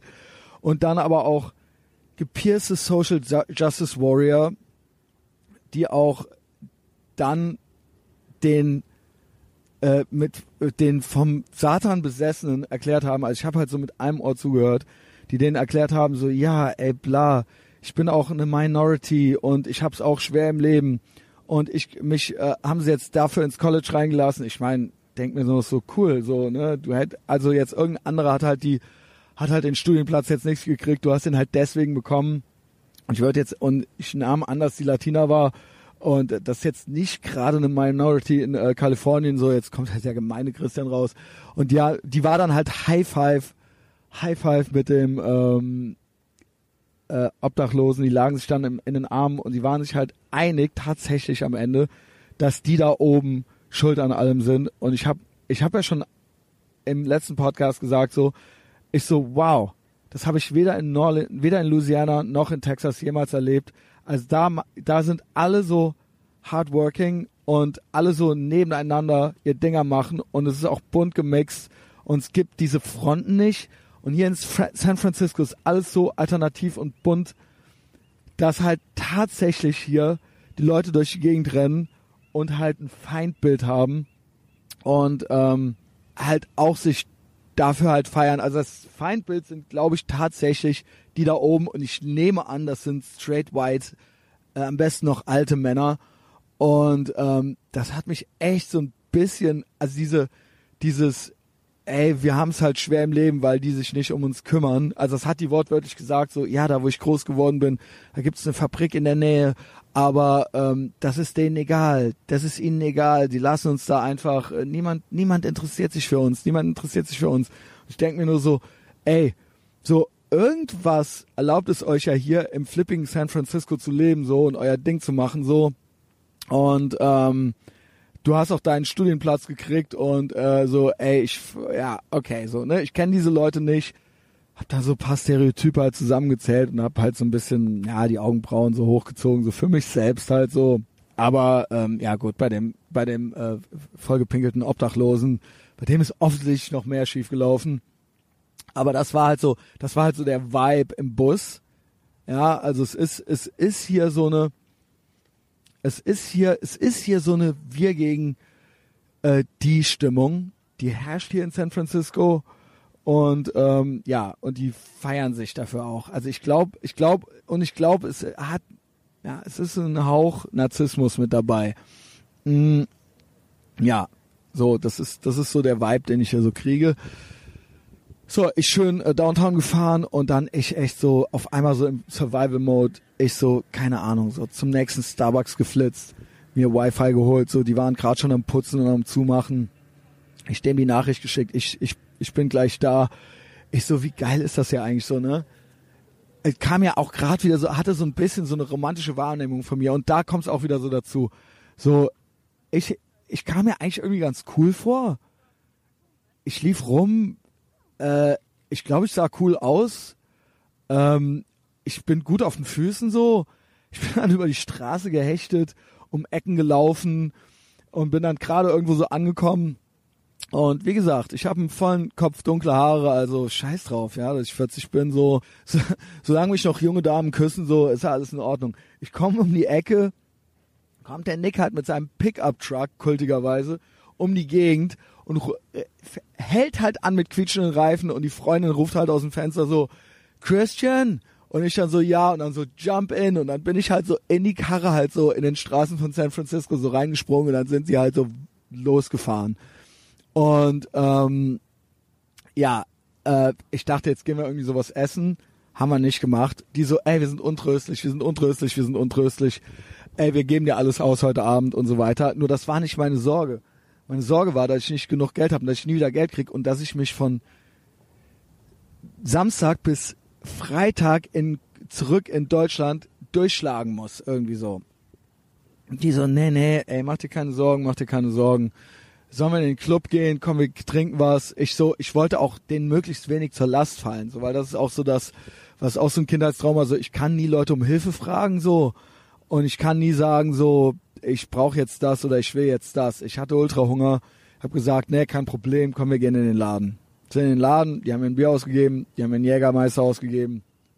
Und da haben zwei Bands mit Blechblasinstrumenten hatten ihren Auftritt. Wir lernten dann noch zwei Girls kennen, Freundinnen von denen. Und ähm, ja, erstmal dauerte das ewig, dann bis elf, bis die andere Band auf, äh, auftauchte. Ich gebe immer weiter zu denken. Ich war seit fünf im Prinzip wach und seit sieben auf den Beinen. Und ich hatte nur diesen fucking Muffin gegessen. Und ich hatte quasi irgendwie so eine Ängstlichkeit oder so eine Besorgtheit, dass, äh, dass jetzt der anstrengende Teil des Urlaubs losgeht. Und ähm, ja, und umgeben von Leuten, die straight white Males hassen, so, ja. Ähm, ja, jedenfalls, das ging und ging nicht los und wir waren immer auf den Beinen. Ich wollte nicht unhöflich sein, sagen, komm, wir setzen uns mal hin. Irgendwann haben wir diese zwei äh, äh, Freundinnen noch kennengelernt und Jetzt kommt das nächste, ja. Hashtag MeToo. Die waren sehr lieb und sehr zutraulich. Und die eine war auch sehr touchy, also sehr, sehr zutraulich. Und die kam auch immer nah und die berührte mich auch immer. Und die nahm auch schon mal meine Hand. Aber die war auch die ganze Zeit mit der anderen da und dran. Und die umarmten sich auch dauernd und keine Ahnung und waren sehr touchy miteinander. Und ähm, ich kannte ja niemanden von diesen Menschen. Das heißt, ich war ja quasi neu in der Gruppe und wusste nicht so richtig, wie ich mich verhalten soll. Ja, also ähm, sagen wir es mal so: Vor 15 Jahren hätte ich wahrscheinlich und und in einem eigenen Kontext mit eigenen Bekannten und Freunden hätte ich wahrscheinlich äh, äh, was versucht oder so.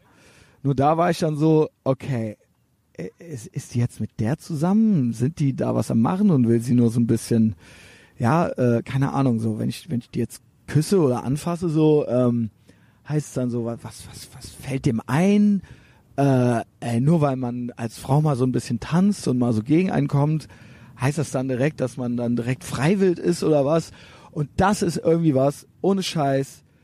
Ey, Ladies, das müsst ihr euch halt jetzt echt irgendwie so überlegen, so, wie wollen wir es machen? Ich fand es das fiel mir da halt echt konkret auf in diese, dieser Situation so, so, es wird nicht lockerer. Es wird nicht lockerer und ähm, schade, vielleicht entgeht einem auch und ein näher auch das eine oder andere Schöne so.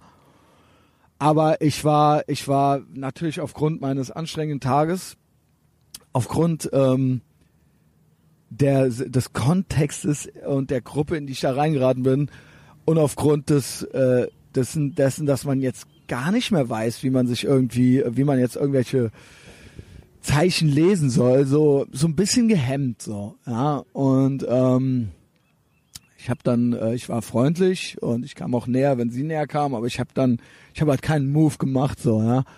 Ähm, und dann irgendwann fing die andere Band an und jetzt kommt's, ey, das waren alles so, das waren geile Bands und die haben auch richtig Remy Demi und Stimmung gemacht und so und das war halt alles so New Orleans Style und so weiter. Unter anderen Umständen hätte ich das mehr genießen können. Diese Bands hörten nicht auf. Diese hörten nicht auf. Und es waren irgendwann zwei Uhr, als die aufgehört haben. Und ähm, ja, die zwei Damen waren so ein bisschen buzzed. Und Nick musste noch fahren. Und seine Girl war so ein bisschen müde. Und ich eben äh, natürlich völlig fertig. So, ich habe auch nie nach einem weiteren Getränk gefragt. Ich habe nicht nach Geld gefragt. Ich habe nicht nach Essen gefragt und dann meinten die so um zwei, drei Uhr so, okay, komm, lass uns Burritos essen gehen. Burritos. Ich ja geil, es gibt jetzt was zu essen. Und dann habe ich ihm die ganze Zeit, ich habe ihm immer gesagt, so, ne, pass auf, das ist meine Situation. Hoffentlich wird das was, ich bin besorgt und so weiter. Also ich habe es nicht immer wieder gesagt, sondern ich habe so zwei, dreimal auch zur Freundin gesagt, die so, ey, kein Problem, du rufst da einfach bei deiner Bank an, dann klappt das schon. Und dann so, ey, nee, lass stecken so. Und dann, ich gebe dir gleich Geld, ich gebe dir gleich Geld. Ich so, ich überweise dir das zurück, ich schwöre, ich schwöre bei Gott. Und der so, ja klar, ich kenne Arne und wir machen das schon, ich gebe dir gleich Geld. Und dann haben wir den, äh, sind wir in den Burrito-Platz rein. Und ähm, dann waren die zwei äh, Damen, die schon total äh, durchgepeitscht und besoffen waren, haben sich dann verabschiedet. Dann war ich nur noch mit dem Pärchen da. Und dann meinte Nick zu mir, hier, ich gebe dir 40 Dollar, reicht das, um bis Montag klarzukommen? Das war halt Samstag auf Sonntag und ich habe halt echt gedacht, ich so, nee, ich glaube das jetzt nicht. Ey, 40 Dollar dafür, dass das vielleicht gar nicht klappt hier so. Und davon bezahle ich jetzt noch für 10 Dollar noch ein Burrito so und ich habe halt ultra Hunger so. Und ich so, ja klar, ey, kein Problem, ey, danke, danke, danke, danke. Danke für alles. Lass es Burrito holen. Hab ein Burrito geholt, waren 10 Dollar weniger, dann hatte ich noch 30 Dollar. noch gequatscht und gelacht und so weiter. Und äh, ich glaube, denen war gar nicht klar, wie ich mich fühlte. Und ähm, dann meinte ich noch so, ja, ey, ich hab auch so einen Hunger gehabt. Und die dann so, ja, hol noch einen. Ich so, ja, ich habe nur noch 30 Dollar. Die so, ja, aber das ist doch, du klärst das doch mit deiner Bank. Ich so, ey, ich weiß nicht, ob ihr das rafft, so, ähm, ja, egal. Ich, ich, ich weiß nicht, ob das zu klären ist, so, ja. Ich dann so, ja, ich, ich, ich krieg das schon hin, so. Ich mach das dann mit meinem Vermieter irgendwie klar, mit äh, PayPal und so weiter und äh, das, das klappt schon. Das klappt schon, das klappt schon. Und man soll auch Leute nicht zu sehr belästigen mit seinen Wehwehchen. Ich habe mir dann es verkniffen, den Rest, die restliche halbe Stunde ähm, groß rumzuheulen, so. Ähm, ich habe mir dann gedacht, ich bin jetzt im Full-Straßen-Abi-Modus. Ich habe mir diesen Burrito gegönnt. Ich habe noch 30 Dollar es sind noch fünf Tage. Okay, dann mache ich halt äh, sechs Dollar pro Tag und das schaffe ich dann auch noch. Ich habe einen Airbnb-Place, der ist bezahlt. Ich habe Wi-Fi da. Ich habe Kranwasser. Ich habe noch Cokes. Ich kein Koks, Cokes. Ich habe noch ähm, Bier ein paar. Ich kann klauen in Supermärkten. Ich kann ähm, äh, schwarz fahren. Ich schaff das schon. Ja, ich habe mich fast schon so darauf eingestellt und schon so eine romantische Vorstellung davon gehabt.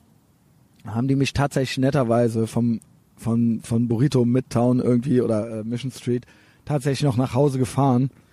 Und jetzt kommt's, dann ist es am Ende tatsächlich noch so ein bisschen awkward geworden. Ähm, ich fragt mich am Ende, ganz am Ende, ey, magst du eigentlich Green Day? Weil die sind ja hier aus der Bay Area äh, Gilman Street und so weiter. Und ich meinte dann so, ja, also ich habe auch die Dookie immer heimlich gehört, weil es galt halt als nur cool früher. Aber so langsam so, die Typen sind halt 50 und singen halt No Trump, No KKK, No Fascist USA. Ich so, gähn, Junge. Äh, gibt keinen KKK, wo ist denn hier der KKK? Und dann wurde es halt konnte man halt eine Stecknadel fallen hören im, im Pickup-Truck. Die haben so, oh yeah, there is a KKK.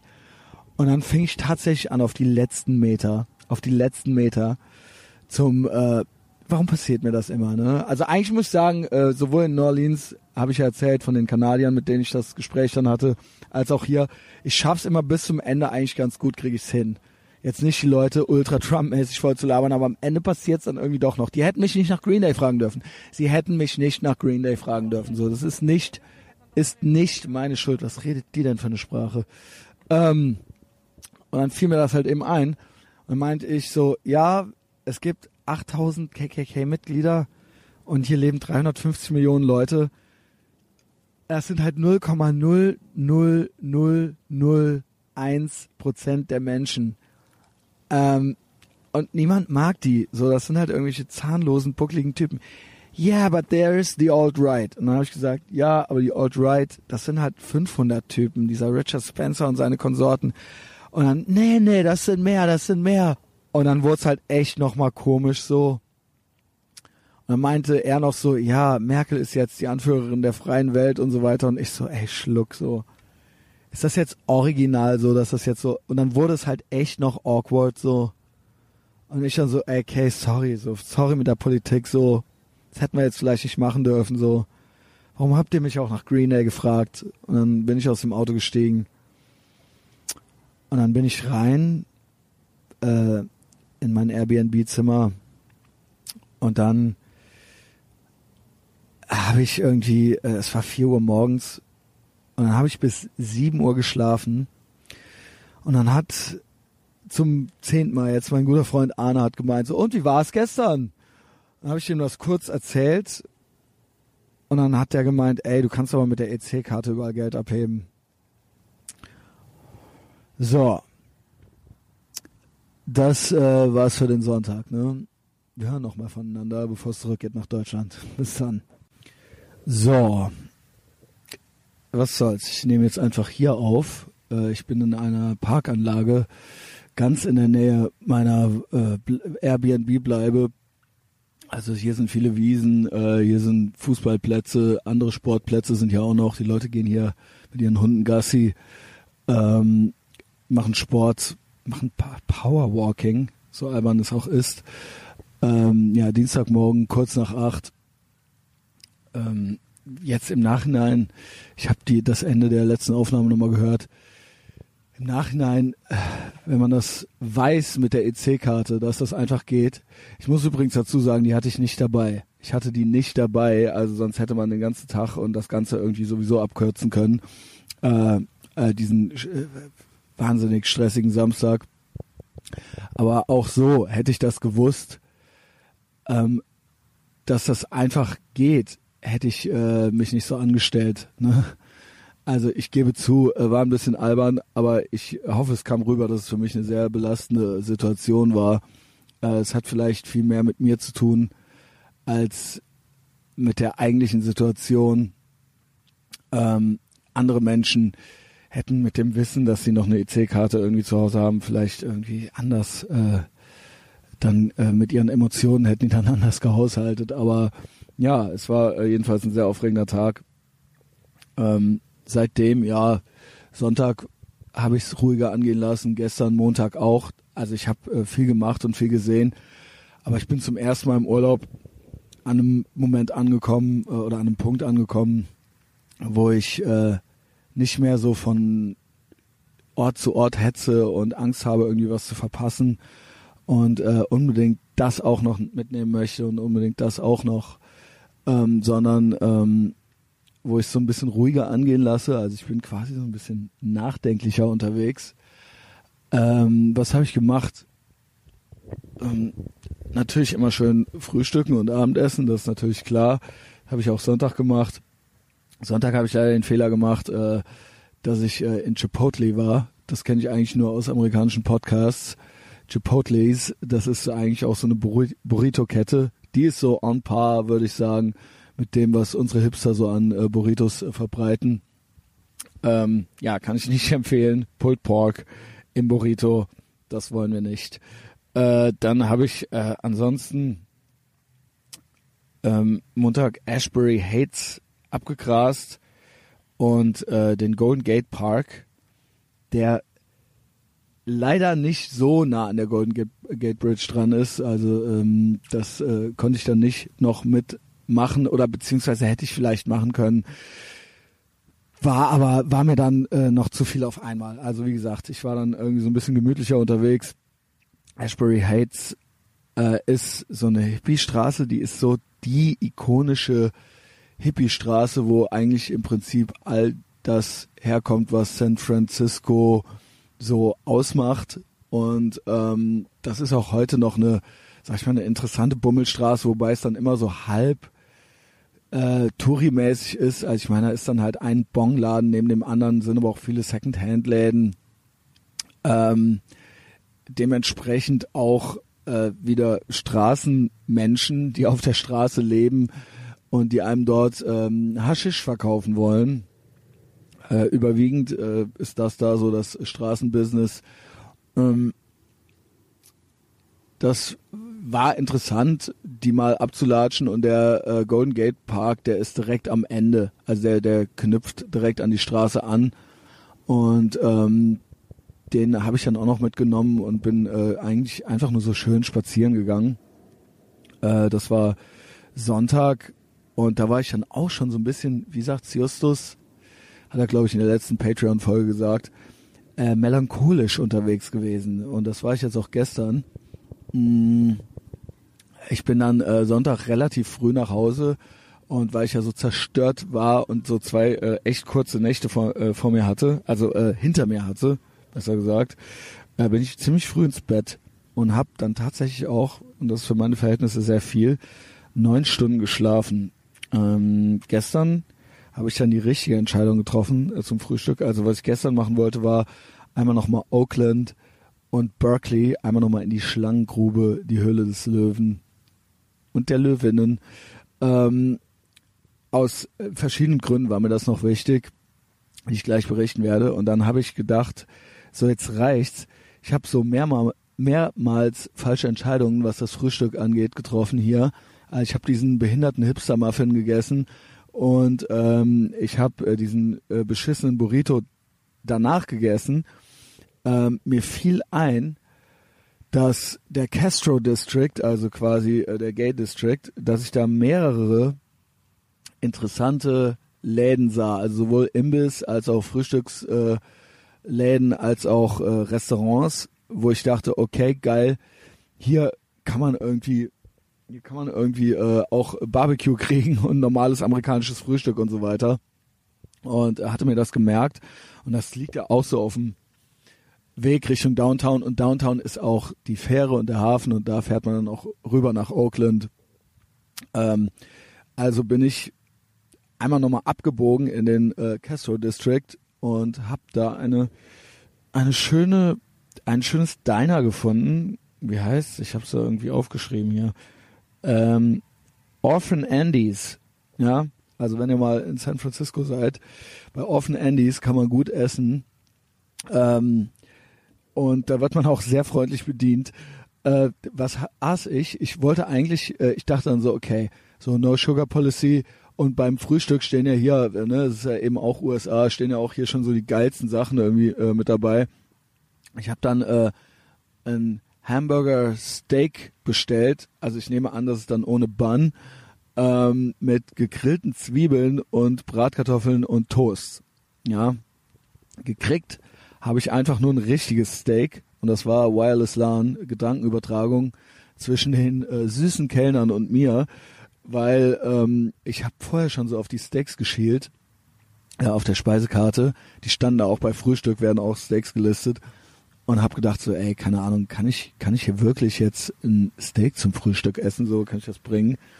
Ähm, habe ich dann gebracht. Ich habe es nicht bestellt, aber ich habe es gekriegt und ich habe dann gesagt, kein Problem, ich nehme es einfach.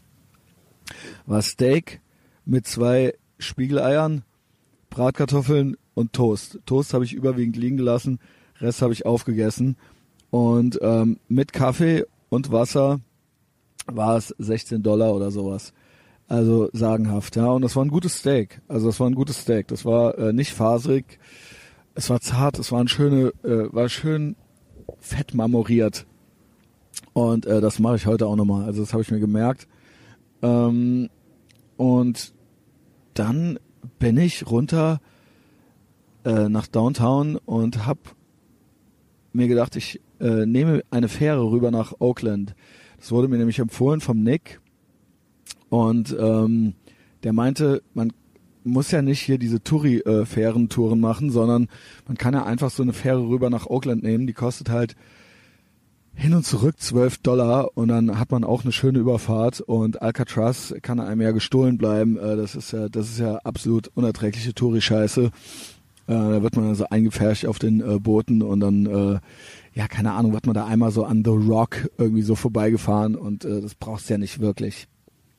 Habe ich dann eingesehen, habe mir dann da an den Docks eine Karte, eine Hin- und Zurückfahrkarte geholt.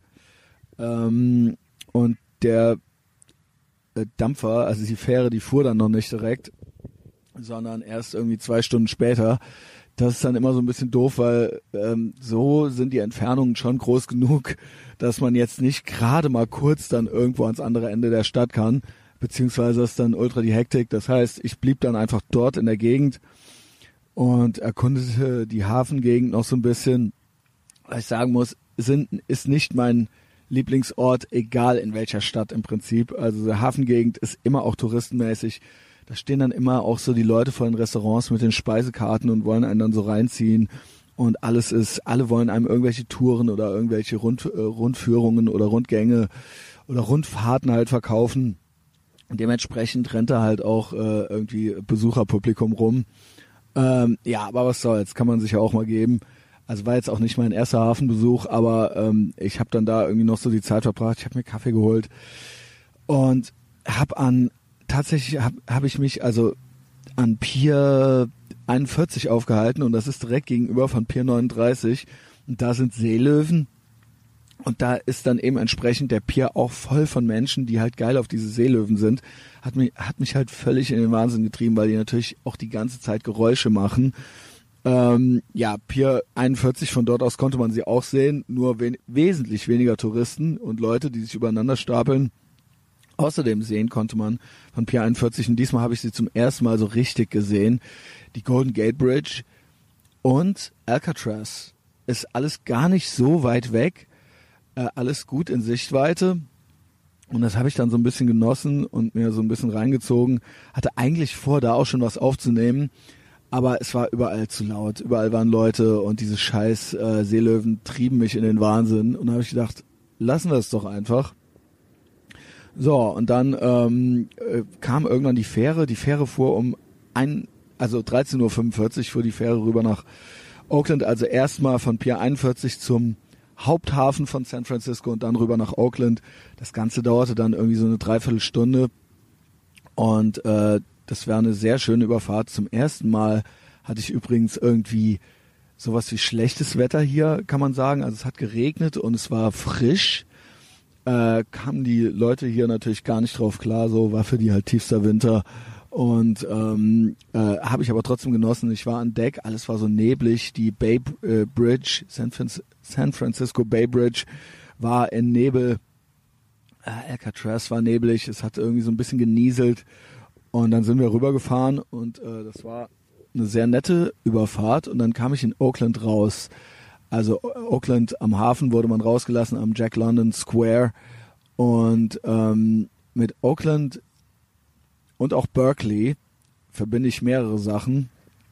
Also seit neuestem ist Berkeley ja bekannt dafür, irgendwie die Schlangengrube, äh, Social Justice Warrior äh, und äh, wie soll man sagen, ähm, Redefreiheitsfeinde Central zu sein und ähm, ja, wo man, wo man sich halt äh, im Kulturstalinismus feiert. Und ähm, mir waren, waren und sind Berkeley, aber äh, Berkeley und Oakland aus anderen Gründen äh, im Gedächtnis, äh, nämlich hat diese Gegend eine total wichtige, also für mich vor allen Dingen auch ähm, total wichtige Punk-Sozialisation. Also da gibt's, äh, da gibt's eine ganz, beziehungsweise gab's, also für mich hat das dann irgendwann, ich habe das dann irgendwann nicht mehr verfolgt, aber in den 80ern, Mitte, Ende der 80er ging das da los. und äh, bis eigentlich so in die 90er rein war das ein ganz, ganz wichtiger Ort für Punkrock und für das, was dann so nach der ersten und zweiten Welle passiert ist. Und ähm, die Bands, die ich auch heute noch sehr, sehr schätze, die daherkommen, beziehungsweise deren Frühwerke, also ich verfolge da jetzt auch nicht mehr alles, was sie da so genau machen, aber ähm, also eine ganz klassische Band aus der Gegend ist Operation Ivy, die gab es von 1987 bis 1989 und das waren Kids, das waren tatsächlich 14 bis 17-jährige Kids. Und die haben das klingt jetzt ganz ekelhaft, aber das gab es vorher nicht. Äh, also sie sind da Pioniere und äh, die Betonung liegt hier wirklich auch auf Punk und nicht so auf Ska, aber die haben im weitesten Sinne sowas gemacht wie Ska-Punk. Äh, und die haben das, ich glaube, es gab dann vielleicht noch die Mighty Mighty Boss Tones und die waren aber auch schon viel professioneller aufgestellt. Die haben das auf eine schraddelige, schrammelige, geile Teenager-Art gemacht, was sie sich so darunter vorstellten. Ich nehme an, die waren The Clash-Fans, also ja, ist ja auch bekannt dann später bei Rancid, komme ich gleich zu. Ähm, und die haben so ihre, die haben so ihre kalifornische Version daraus gemacht, so und ähm, sowohl die EP äh, als auch die Vinylplatte, die äh, die äh, 12 Inch, äh, die heißt glaube ich Energy und die äh, Single, also die EP heißt Hectic. Gibt's bestimmt irgendwie so äh, als Combo irgendwo zu kriegen, äh, kann ich nur empfehlen. Ja, ist absoluter absoluter Meilenstein des amerikanischen Punkrock und ähm, ich, ich habe diese Platte äh, rauf und runter gehört, also so in, meine, in meinem jungen Erwachsenenalter, ich würde sagen so mit 19, 20 äh, und auch später noch und auch gestern habe ich sie nochmal angemacht, aber also da, da habe ich die äh, dann so richtig für mich entdeckt und habe die wirklich, wirklich sehr, sehr oft auf Kassette in äh, meinem Walkman gehört, während ich im Bus saß und zu meiner damaligen Freundin fuhr. Auf der einen Seite war äh, Operation Ivy mit Energy und Hectic und auf der anderen Seite war Rancid mit der äh, äh, was Let's Go oder And Out Come the Wolves. Äh, kann ich alle empfehlen. Also von Rancid kann ich äh, speziell die ersten fünf Platten empfehlen. Die gibt's auch immer noch. Die äh, machen auch immer noch Musik die ersten fünf Platten, die vierte vielleicht nicht so sehr, aber die ersten fünf insgesamt würde ich sagen Meilensteine. Und von diesen fünf ist die And Out Come the Wolves, äh, wenn es nur eine geben sollte, die ich empfehlen soll, dann ist es die. Ja, das ist die dritte von denen und die ist äh, iconic, würde ich sagen. Ja, also für das, was so bekannterer 90er Jahre Punk war, würde ich sagen, ist das immer noch äh, was, was heute absolut klar geht und was auch damals klar ging, dafür, dass die auf Epitaph waren, was ja eigentlich schon so ein Kommerzlabel war, ja, was äh, was alles so im, im Zuge dieser Green Day Offspring, Green Day sind ja auch hier aus der Gegend, die kommen auch aus dieser Berkeley ähm, äh, und äh, Oakland äh, Gegend und sind da irgendwie so groß geworden wie gesagt, war nie so mein Ding, haben wir eben schon besprochen im anderen Teil der Folge. So, ich aus die von, von all diesen Bands, die da so herkamen, ist für mich äh, Rancid so die wichtigste. Die sind da aufgewachsen in den Straßen von Oakland, in den äh, Straßen von Berkeley und äh, die haben auch einige Songs. Ähm, zum Beispiel Tenderloin, das ist ein Song, jetzt habe ich jetzt äh, übrigens erst erfahren, als wir aus waren noch mit diesem äh, Nick und seiner Freundin, äh, war dieser Club in einer Gegend namens Tenderloin. Und das ist laut Nick, und jetzt verstehe ich auch diesen Song von Rancid, ist das die schäbigste Gegend in ganz San Francisco. Und äh, das kann ich auch irgendwie bestätigen. Also da war noch mal, da, da war, da musste man über Obdachlose drüber steigen, um äh, zu seinem Ziel zu kommen und die hatten äh, Nadeln in allen Armen und Beinen stecken. Also es war äh, war war auch noch mal so ein Next Level irgendwie so. Und äh, ja, es gibt ein Lied von Rancid, das heißt Tenderloin. Dann gibt es ein Lied, das heißt Delhi City Train. Das ist ähm, der Train. Äh, ich nehme an, dass das äh, der BART Train ist, weil der geht einmal von Oakland bis ganz hoch nach Nord San Francisco. Und äh, das ist Delhi City. Dann ähm, wichtigstes Rancid-Lied von der Platte in Outcome the Wolves ist Journey to the End of the East Bay. Und ähm, witzigerweise hat der Nick auch zu mir gesagt, als ich da verloren ging, äh, ich hätte ja diese Journey to the End of the East Bay gemacht. Da meinte ich so, war das das Ende der East Bay? Und der so, nee, nee, nicht ganz. Ein bisschen wäre es noch äh, weitergegangen. Das ist ein Lied. Also ich habe ja jetzt beide Bands äh, in einem in einem Atemzug genannt, Operation Ivy and Rancid. Für Leute, die diese Bands nicht kennen, ja, besorgt euch diese zwei Platten. Warum nenne ich sie in einem Atemzug? Aus Operation Ivy wurde dann Rancid 1989, 90. Ja, also die äh, gab es von 87 bis 89 und das waren junge Kids, Teenager und es ist wirklich bemerkenswert, mit was für einer Leidenschaft und mit was für geilen Texten die das aufgenommen haben äh, und auch äh, unübertroffen bisher, also wirklich, also und und packt mich wirklich noch und holt mich auch emotional ab.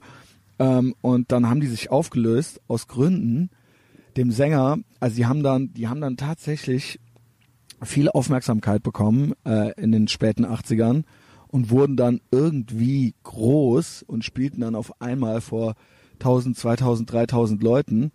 Und ähm, ja, wie das in der Punk-Szene so ist, äh, manche schreien dann Sellout und ähm, der Sänger, der war mit der Situation total überfordert. Ich glaube, Jesse Michaels hieß der. Jesse hieß der auf jeden Fall. Und ähm, der hat sich dann vom Acker gemacht und die haben dann die Band aufgelöst. Das war eine Vier-Mann-Band. Äh, was aus dem Schlagzeuger wurde, weiß ich nicht. Ähm, die waren übrigens auf Lookout Records und Lookout Records war auch aus der Gegend. Also das war ein äh, Plattenlabel, was äh, hier ansässig war und was meiner Meinung nach, also so ein bisschen abseits von diesem ganzen Pop- und Fun-Punk-Ding Anfang der 90er, beziehungsweise ich glaube, dass die den Grundstein dazu gelegt haben. Ja, äh, Green Day waren auf Lookout, dann andere Bands, die ich auch immer noch sehr schätze, aus anderen Gegenden der USA, wie zum Beispiel äh, Screeching Weasel, die finde ich äh, immer noch sehr gut. Äh, die waren da auch drauf. Es war ein äh, kalifornisches Pop-Punk-Label und es war aber nicht Kommerz. Ja, und die hatten das so ein bisschen vorher entdeckt. Und äh, wie ich es auch eingangs schon mal gesagt habe, so in Kalifornien ging es in der Musik auch immer so ein bisschen um Teenage-Frust und äh, verflossene Lieben und ähm, ja, das, das, das fand ich geil, dass man so auch sein konnte. Und die waren alle große Ramones-Fans. Und ich glaube, das war, war dann so die äh, spätere nordkalifornische Teenage-Variante der Ramones. Ja, Operation Ivy haben dann noch äh, Scar mit so dazu gepackt und waren teilweise auch noch so ein bisschen flotter unterwegs. Und dem Sänger, dem wurde das zu viel, der hat sich dann vom Acker gemacht und ähm, der kam mit dem Druck irgendwie nicht klar und der war wohl auch irgendwie ein sensibler Kerl und ähm, dann haben der Bassist, der, da würde ich sagen, das ist der beste, bis heute der beste Bassist im ganzen Punkrock, Hardcore-Sektor. Ähm, hier gehen halt irgendwelche alten Chinesen an mir vorbei und reden halt laut Chinesisch. Ähm, äh, vielleicht noch der Bassist von äh, Rich Kids on LSD, ja, äh, kann ich auch empfehlen, holt euch die äh, vor allen Dingen die Rock'n'Roll Nightmare. Ähm, ja, diese beiden Bassisten nehmen sich nicht viel, ähm, die sind exzellent, also dafür ist auch der Bassist von Operation Ivy und äh, Rancid bekannt. Ganz, ganz, ganz extrem talentierter und fleißiger Bassist. Und der Gitarrist von Operation Ivy, äh, der hieß auf der Platte Lind. Das ist Tim Armstrong von Rancid der wurde dann der Sänger von Rancid, beziehungsweise Rancid startete dann als Drei-Mann-Band mit einem neuen Schlagzeuger, äh, Lind alias Tim Armstrong und äh, Matt von, äh, von Operation Ivy am Bass und beide haben anfangs gesungen auch und äh, fand ich auch total geil. Äh, der Tim immer so äh, angepisst und so ein bisschen angelallt so und ähm, der der Matt immer so, Matt Freeman heißt er, ja. Matt Freeman immer so guttural, würde man sagen, ja. Und äh, fand ich fand ich fand ich immer geil. Habe auch die erste Single schon, die geht auch schon äh, gut nach vorne los. Also die ist, glaube ich, ist die auf Lookout erschienen? Ja, und dann sind äh, Rancid zu Epitaph gewechselt, was ja das Label vom Bad Religion ähm, Mastermind Greg Gurewitz ist ähm, und was ja dann eigentlich so das Punk Major Label ähm, in den 90er Jahren wurde. So, und diese Kids sind halt in den Straßen von Oakland und Berkeley aufgewachsen und Oakland war damals auch noch so eine shady Gegend so ähm, und äh, teilweise auch äh, nicht viel los auf der Straße.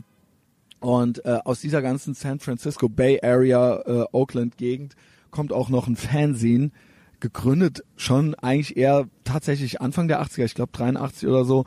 Das nannte sich Maximum Rock'n'Roll. Und ähm, ja, war dann irgendwie so das Sprachrohr dieser Szene, dieses Lookout-Labels und dieser, dieser ganzen Gegend hier. Und die, das wurde dann auch so eine Punk-Bibel. Also so sehr ich ähm, dieses Heft auch anerkenne, äh, der Macher war, hieß Tim Johannen und der ist jetzt tot, der starb an Krebs. Also er hat tatsächlich viel für die Szene getan und da sind auch einige wichtige Sachen passiert. Allerdings kommt da schon so ein bisschen, kam und kommt da schon so ein bisschen zum Vorschein, was so dieses ganze Social Justice Warrior Ding ausmacht. Der war, der war sehr, das war eigentlich ein Alt-Hippie, so der ist Jahrgang 45 und der war, der ist einer der Urväter dieses äh, Political Correctness Dings im Punkrock gewesen, so und der hat das, äh, der hat das ja mit eiserner Faust durchgesetzt. Der hat vielen Bands Gelegenheiten gegeben und da sind auch viele tolle und interessante, äh, interessante Sachen passiert, habe ich ja schon gesagt. Jetzt quaken hier so chinesische chinesische Hausfrauen hier so. Äh, hört ihr das? Das ist unglaublich. Ähm, ähm, der hat da viel nach vorne gebracht, aber der hat halt auch echt so ein Punk-Regelwerk dann aufgestellt. Und das war für mich so der Anfang vom Ende. Ähm, dieses, man, was man sein darf, was man sagen darf, wie man zu sein hat, was im Prinzip tatsächlich was politisch korrekt ist im Punkrock. Und der hatte eine Menge zu sagen und er hat eine Menge äh, Gruppenzwang ausgeübt. Und ähm, das ist, glaube ich, war auch so der Grundstein tatsächlich für das, was dann auch noch weiterhin so in Berkeley entstanden ist und was bis heute irgendwie dazu geführt hat, dass äh, dieser ganze Ort übersät von Schneeflöckchen ist, die es mit der mit der mit Freedom of Speech nicht so genau halten. Im Gegenteil, die's, äh, die's, die das gerne abschaffen würden. Ja, äh, ich glaube, das hängt alles irgendwie miteinander zusammen. Das ist kein Zufall, dass es alles irgendwie aus dieser Gegend kommt. Ähm, trotzdem wichtige Plattform äh, gewesen ähm, und da es hier in dieser Gegend, also äh, speziell in Oakland und Berkeley, äh, damals eigentlich keine richtige unkommerzielle Konzertlocation gab, hat der äh, das Gil 924 Gilman Street Project aufgemacht. Und das war im Prinzip einfach nur ein, ja, könnte man sagen, sowas wie ein IJZ. Das war ein Jugendclub, da konnten Bands auftreten. Und da sind all diese Bands, also es war im Prinzip, man könnte sagen, Social Justice Warrior, CBGBs, äh, neben, in der Nähe, in, in Steinwurfweite vom Campus von Berkeley. Und ähm, das war ein legendärer Laden. Also da sind, da haben äh, ganz viele Bands ihren Anfang gefunden, unter anderem zum Beispiel auch Green Day und Rancid, bevor man wusste, was aus denen wird. Ähm, also wirklich, die haben da ihre Sporen sich verdient. So, das sind keine Major Label Bands gewesen, die dann da einfach irgendwie äh, gecastet wurden, sondern die kommen wirklich aus dieser Szene hier. Und ähm, ja, offensichtlich äh, wurden die dann irgendwann irgendwie vom Mainstream entdeckt, aber das ist so der Ort, wo das alles entstanden ist. Und ähm, ja, mein Ziel war es, das alles einmal abzulatschen, ja, und auch überall äh, noch ein Foto zu machen. So, und ähm, diese Rancid-Platte, speziell in Outcome the Wolves, äh, da kam dann noch der zweite Gitarrist und Sänger, dritte Sänger quasi, Lars Frederiksen mit dazu. Das war die erste, wo sie dann zu viert äh, irgendwie was aufgenommen hatten. Ich kann auch die ersten beiden aber auch uneingeschränkt empfehlen. Die erste und die, die ist self-titled und die zweite heißt äh, Let's Go. Holt euch die, äh, die gehen gut rein. Und wie gesagt, geiler Bassist. Ähm, und die in Out Outcome the Wolves, die berührt mich immer noch. Also die habe ich in der Zeit gehört. Ich habe ja schon öfter erzählt, dass ich als junger Mensch viel Liebeskummer hatte. Habe mich dann irgendwann abgewöhnt. Aber so die, die, die hat mich, äh, die hat mich ein, zwei Sommer begleitet und die gibt mir auch immer noch Gänsehaut. Und gerade dieses Lied ähm, Journey to the End of the East Bay, da geht es drum, um jetzt den Kreis zu schließen. Da geht es äh, um Operation Ivy. The Rise and Demise of Operation Ivy. Wie das alles so losging, wie ein Typ halt da ankam in Berkeley und die zusammen eine Band gegründet haben, das war der Sänger, und wie die dann äh, auf einmal groß wurden und wie ihm alles zu viel wurde und wie er dann diese Band verlassen hat und wie dann alles äh, kaputt ging. Und ich krieg Gänsehaut, wenn ich davon rede. Ich finde dieses Lied so schön. Ich würde das am liebsten ans Ende dieser Folge machen, aber dann werde ich wahrscheinlich irgendwie von irgendeinem Bot auf iTunes gescannt und dann, ähm, dann, dann wird der Podcast äh, verliert er sein iTunes-Recht. Ja, vielleicht mache ich das mal bei Patreon, da mache ich ab und zu so Sachen. Ähm, Journey to the End of the East Bay, absolutes Gänsehautlied ähm, mit der Vorstellung, das ist keine fiktive Geschichte, sondern diese Geschichte dieser vier Kids in Berkeley, 87 bis 89 und ähm, ja, wie das halt alles so war, ne? Und ähm, ist eigentlich aber auch, kann auch eine Metapher irgendwie fürs eigene Leben sein, so wenn, wenn einem mal irgendwie alles zu viel wird. Und ähm, ja, es ist irgendwie ein episches Lied. Hört's euch an witzig daran ist, finde ich, ich habe es jetzt äh, die ganze Zeit Ohrwurm-mäßig auch im Ohr gehabt und habe das in San Francisco die ganze Zeit im Kopf vor mich hergesungen jetzt hier. Ähm, witzig ist, dass der da singt, Man came, man came from far away from New Orleans and entered the East Bay. Merkt ihr was? Ist das nicht witzig? Ich kam auch von New Orleans hierhin und ähm, ja, ich gehe nicht wieder zurück nach New Orleans. Äh, das macht er da in dem Lied dann am Ende. Äh, ich fliege weiter nach Texas, aber dazu später mehr, bevor ich zurückkomme nach Deutschland. Ähm, ja, das war das. Und dann kam ich in Oakland eben raus. Was habe ich gemacht? Telegraph Street, die führt auf den Campus zu. Ähm, und habe erstmal so einen Bus genommen, habe gedacht, so, du musst jetzt hier, also ich hatte ein bisschen Zeitdruck, weil es waren irgendwie schon nach drei und es war schon so ein bisschen düster. Und dann habe ich mich äh, zu äh, zur Telegraph Street äh, chauffieren lassen vom Bus. Der Typ auch einfach so, der äh, Big Black äh, Busfahrer halt so, ey, steig ein, so, ne, muss, muss hier nicht bezahlen. Habe ich dann auch gemacht. Und dann äh, bin ich so am Ende, am letzten Stück der Telegraph, nicht Street, Avenue. Avenue bin ich ausgestiegen und ähm, das war dann schon, da war dann schon richtig, richtig Berkeley äh, Social Justice Warrior Alarm, alle schön äh, gepierst und transgender-mäßig unterwegs halt und ähm, äh, gender fluid und dann ähm, ja bin ich da so ein bisschen rumgelatscht und habe mir die ganzen Geschäfte und Cafés und so weiter angeguckt. Die waren aber alle ganz lieb, die Kids, ja. Also auch wenn man sich einen Kaffee holt, waren die ausgesucht freundlich. Ne, ähm, konnten ja nicht wissen, kon konnten ja nicht wissen, dass ich da bin. Also es hat die auch keiner vorgewarnt. Äh, dann bin ich auf den Campus von Berkeley. Was mir da wichtig war, war äh, einmal das C'est Zeichen am liebsten von einem University von Berkeley ähm, Schild zu machen. Hab keins gefunden tatsächlich. Hab's dann vor so vom, vom Eingangstorbogen gemacht. Mal sehen, vielleicht poste ich das noch morgen irgendwie so auf Facebook oder so. Äh, Praise Keck halt und so weiter. Und dann habe ich gedacht so, okay, jetzt bist du hier und es wurde schon, es fing schon so langsam an zu dämmern und zwar so Nieselregen und ich so, ey, das geht gar nicht klar, dass du jetzt hier bist. Und das Gilman Street Project, wo dann der Typ vom Maximum Rock'n'Roll, wo der immer die Konzerte veranstaltet hatte und wo, wo im Prinzip diese ganze Berkeley-Szene, Punkrock-Szene und auch eben dieses äh, ganze Rancid-Umfeld stattgefunden hat, was mich heute auch immer noch, was eine der bekannteren 90er Jahre Bands ist, die ich heute immer noch gerne höre, sage ich jetzt irgendwie zum fünften Mal.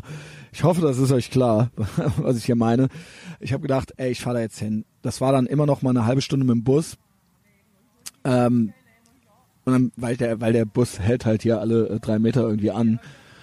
Boah, diese Chinesen hier, was geht ab? Also, äh, ich habe ja gar nichts gegen Chinesen, aber äh, die umkreisen einen hier. Ja, ey, es hört sich wahrscheinlich total blöd an, wenn man die nicht hört. Ich hoffe, ihr habt das gerade gehört.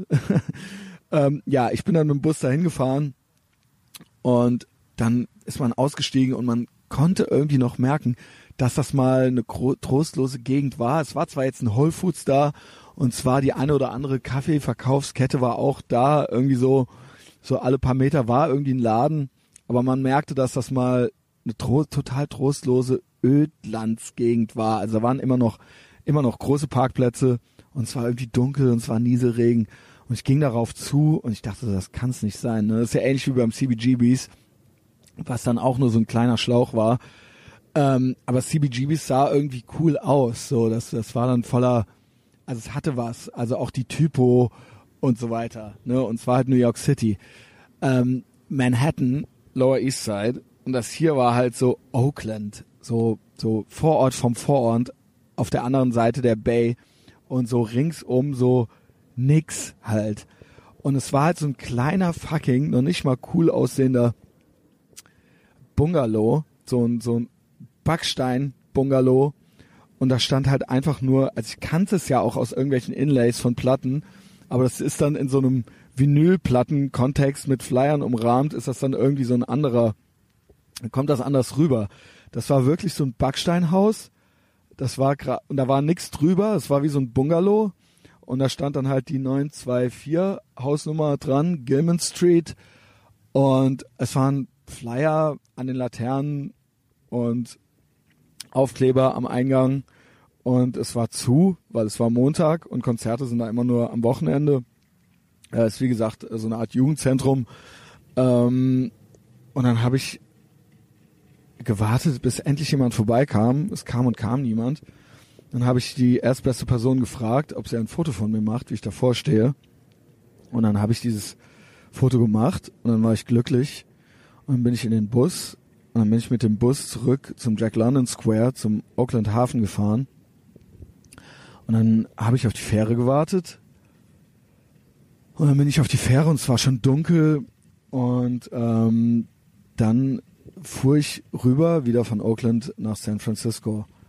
Und ich habe ja schon mal gesagt, jetzt fährt hier halt original so ein Typ mit so einem total lauten Bollerwagen halt vorbei, ne? Ähm, mach ich total nervös. Ja, und auf der Fähre ähm, hatte ich halt echt auch noch mal so, ich war eh die letzten zwei Tage so ein bisschen melancholisch unterwegs. Also ich möchte nicht, dass es verwechselt wird. Nicht depressiv, äh, weil äh, das das lähmt einen immer so. Ich war halt irgendwie, ich war irgendwie feierlich und melancholisch unterwegs. Und ähm, was passiert ist, ist, dass ich halt echt so so in mich gegangen bin und so ein bisschen bisschen überlegt habe, so was, was jetzt so das nächste ist, ja, was passiert. Ähm, keine Ahnung. Ich bin 40. Ich glaube, ich habe noch zehn Jahre Zeit, mein Leben so richtig, richtig, richtig auf die Reihe zu kriegen. Und ähm, es muss irgendwie noch was passieren. Es ist irgendwie so ein kleiner Umbruch gerade. Mm. Ich, ich habe mir einiges vorgenommen für nächstes Jahr. Also ich, ich werde natürlich auch noch den Podcast weiter nach vorne bringen. Also ich bin davon überzeugt, dass das äh, nicht nur der gefährlichste und ähm, ehrlichste Podcast im ganzen deutschsprachigen Raum ist, sondern ich bin auch fest davon überzeugt, dass das noch mehr Leute mitkriegen. Ähm, und das dachte ich mir so, während ich auf der Fähre in die Dunkelheit guckte. Und äh, auch, auch sonst karrieremäßig so, es, es muss noch was gehen, es muss noch was gehen. Ähm, gewisse Dinge in meinem Leben haben dazu geführt, dass manche Sachen nicht mehr möglich sind. Und ähm, ja, das waren eben Entscheidungen, die ich selbst traf. Und das ist halt eben so. Aber auch das hier kann irgendwie noch nicht das Ende gewesen sein. So. Äh, und das, das wurde mir irgendwie die letzten zwei Tage klar. Und das kann natürlich alles nur passieren, wenn ich mich bewege, wenn ich geistig und körperlich in Bewegung bleibe, auch zwischenmenschlich, ja. Ähm, keine Ahnung, auch da habe ich immer Entscheidungen getroffen, die dann zum Jetzt-Zustand äh, geführt haben und ähm, ja, es ist halt komisch, ne? Ich habe es ja auch schon ein paar Mal an anderer Stelle gesagt. Es ist komisch, was ich anscheinend brauche oder was ich, was ich äh, äh, benötige, um, um etwas fühlen zu können, so, ne? Und ähm, das ist, das ist interessant und da bin ich auch sehr reflektiert und gucke mir das auch an. Äh, ich verlange viel von mir und von anderen und bin auf der anderen Seite dann doch auch irgendwie komisch oberflächlich. Ja, das, das wurde mir jetzt in diesen zwei ruhigeren Tagen alles nochmal so ein bisschen klar. Das ist halt krass, wenn man halt so ganz, ganz weit weg von zu Hause ist, wirklich ganz weit weg und in einem ganz anderen Land, wo äh, eine andere Sprache gesprochen wird, also jetzt nicht eine zu exotische Sprache, eine europäische Sprache, aber äh, man ist alleine ähm, und äh, man entschleunigt das dann auf einmal so ein bisschen mal. Und auf einmal geht das ganz von selbst, dass man irgendwie in sich geht und äh, nochmal so ein paar Sachen reflektiert und äh, ja, das, das, das ist, das ist noch nicht das Ende hier und das darf es auch nicht sein. Und ähm, ja, ich glaube, ich habe noch zehn Jahre. Ich glaube, ich habe noch zehn gute Jahre, noch besser zu werden in allem und noch was Richtiges, Richtiges auf die Reihe zu kriegen.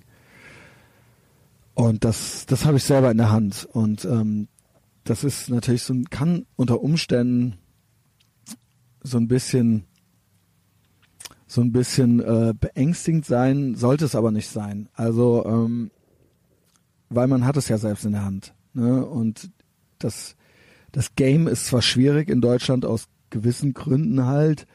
In anderen Ländern ist es aus anderen Gründen schwierig, äh, aber das ist halt nun mal das Game, ja. Und ähm, wir werden es spielen und wir werden es gewinnen. Das habe ich mir überlegt. Ähm, und das war dann nochmal so ein so eine Zäsur auf dieser Fähre, weil es war stockdunkel und ich fuhr so auf die San Francisco Bay zu von Oakland aus. Und die Lichter der Großstadt waren an. Und die Bay City äh, Bridge oder San Francisco Bay Bridge, die war auch hell erleuchtet und ich hatte den Wind in den Haaren. Und es hatte aufgehört zu regnen und ähm, das war ein sehr, sehr feierlicher, melancholischer Moment. Und ich war ganz alleine auf diesem Deck und äh, das war irgendwie schön. Und mein Akku war leer und ich konnte keine Fotos machen und keine dummen Instagram Stories und es ist einfach, es ist einfach passiert. Und dann stieg ich aus und ähm, fuhr, mein Plan war, jetzt kommt's, jetzt wird's nochmal ganz witzig. Ähm, mein Plan war halt, dann nochmal Abend zu essen also eigentlich ursprünglich wollte ich eigentlich nochmal Nick treffen und dachte, vielleicht kann man ja doch nochmal mit dem was aufnehmen zusammen. Äh, der wollte sich auch bei mir melden, der hat sich auch bei mir gemeldet, nur mein Akku war schon wieder leer. Äh, ja, das ist halt Schicksal, äh, beziehungsweise schlechte Planung. Ähm, und äh, somit wird, ist das hier doch irgendwie eine reine Monologfolge geworden. Mm, und mein Plan war dann so, ey, okay, es ist Abend, du gehst jetzt noch was essen und du fährst jetzt zurück in deinen Lieblingsdistrict, den schwulen District, ähm, wo ich jetzt ausschließlich nur noch essen gehen werde und auch äh, meine Biere trinken werde. Ähm, und ist da im selben Laden, im Orphans, äh, Orph Orphan Andy's, noch äh, Abend, ja, Abendbrot. Dann fuhr ich dahin und ähm, dann wurde ich wieder ganz lieb behandelt dort und habe mir einen riesigen Burger und Fritten bestellt. Und auf dem Weg dahin, jetzt wird's geil, auf dem Weg dahin ähm, nahm ich dieses Streetcar. Streetcar nennen sich diese Bimmelbahnen. Äh, es gibt ja hier so normale Trams und dann gibt's halt so die äh, BART und dann gibt's aber auch diese Bimmelbahn von 1928, also diese Streetcars, die halt hier unterwegs sind, die halt total kultig, äh, ich erzählte ja in New Orleans schon mal davon, die halt total kultig aussehen, aber leider nur, äh, keine Ahnung, 10 kmh fahren und an jeder Straßenecke anhalten und jeder vollgepinkelt, hier in äh, San Francisco gibt's halt eben viele davon, jeder vollgeschissene, vollgepinkelte und vollgekotzte Penner kommt da halt auch mit rein, so. Und es war Abend, es war Feierabendverkehr, es war Rush Hour. Und ich stieg halt so ein und es kam halt noch jemand mit mir rein und es roch halt nach Kotze so und ich guckte mich halt um so und ich so, ey, nee, das ist halt original der Typ so, ne? Der Typ sitzt halt fünf Meter von mir entfernt und es riecht halt nach alter Kotze. Ich so, okay, steh halt auf, geh halt weg von dem, halt auch gemein so, ne? Ähm, geh halt weg von dem, setz mich halt woanders hin. D währenddessen die ganze Zeit, ähm, also das Ding fährt los, währenddessen halt, äh, ja, vorne sitzen noch so ein paar andere Leute und ähm, die ganze Zeit, die ganze Zeit, während das Ding fährt, sind natürlich andere Autos und Fahrradfahrer um das Ding unterwegs, weil es ist halt Berufsverkehr und Rush Hour, Busse, die äh, andere Tram, äh, man ist ja auf denselben Gleisen, Autofahrer, die sich nicht an die Verkehrsregeln halten, Fahrradfahrer, Fußgänger rennen über die Straße, quasi Rush Hour. Das heißt, wirklich jetzt kein Witz jetzt. Nonstop war der mit seiner Bimmelbahn am Bimmeln. Also der war halt nonstop aus Warngründen, Achtung, hier komme ich mäßig, mit dieser schrillen Glocke am Klingeln, nonstop halt, hat währenddessen noch aus dem Fenster rausgeschrien. Das hat mich halt alles schon ultra nervös gemacht. Hat halt die ganze Zeit Stop and Go gemacht. Stop and Go. Stop and Go mit dieser schrillen Glocke am Klingeln. Der bekotzte Typ hinten drin und ich halt auch drin. So, ich saß dann in der Mitte äh, des Waggons. Vorne saßen noch so drei normale Leute, würde ich sagen. Und dann kam halt der nächste Spinner rein. Und der hat mir halt den Rest gegeben. Der kam halt rein und das war ein stattlicher Mann. Und der hat halt die ganze Zeit Tourette, also er hatte halt Tourette-Syndrom, hat halt die ganze Zeit mit sich selbst geredet und hat halt Geräusche gemacht. Halt ziemlich laute Geräusche wechselte ständig den Sitzplatz in der Bahn, lief den Gang auf und ab und war dabei die ganze Zeit mit den Armen um sich am Rumfuchteln. Aber nicht so schnell, sondern so wie so Kung Fu Moves meets ich will meine Aura erforschen so. Ähm, so so das war so die Mischung und ähm, der war die ganze Zeit an hat er immer wieder auch mal gesagt so oh my God oh my God.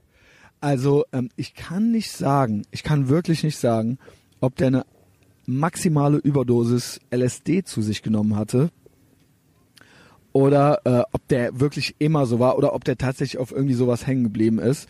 Das Ding war, dass der für mich, da wurde ich schon schon wieder nervös, weil ich diese Situation nicht unter Kontrolle hatte. Das heißt, ich war in diesem Ding drin und konnte das Ding nicht steuern und auch diesen Verkehr nicht und es war jemand drin, also es stank nach Kotze. Und es war noch jemand im Wagen, den ich als unkalkulierbar einstufte so, der die ganze Zeit auch an mir vorbeiging, diese Bewegungen machte. Die anderen waren auch schon so ein bisschen äh, am Aufpassen, man sah das vorne, so dass die auch schon so ein bisschen die Ohren spitzten und der immer wieder die Sitzplätze wechselte. Und ich rechnete wirklich damit, so was machst du jetzt, wenn der an dir vorbeigeht und anfängt äh, äh, sich auf dich zu setzen und dein Gesicht zu essen, so, weißt du? Also, äh, was, was ist der Plan so? Ich war halt schon so in Abwehrstellung, so, also so ein bisschen angespannt so in den Sitzen.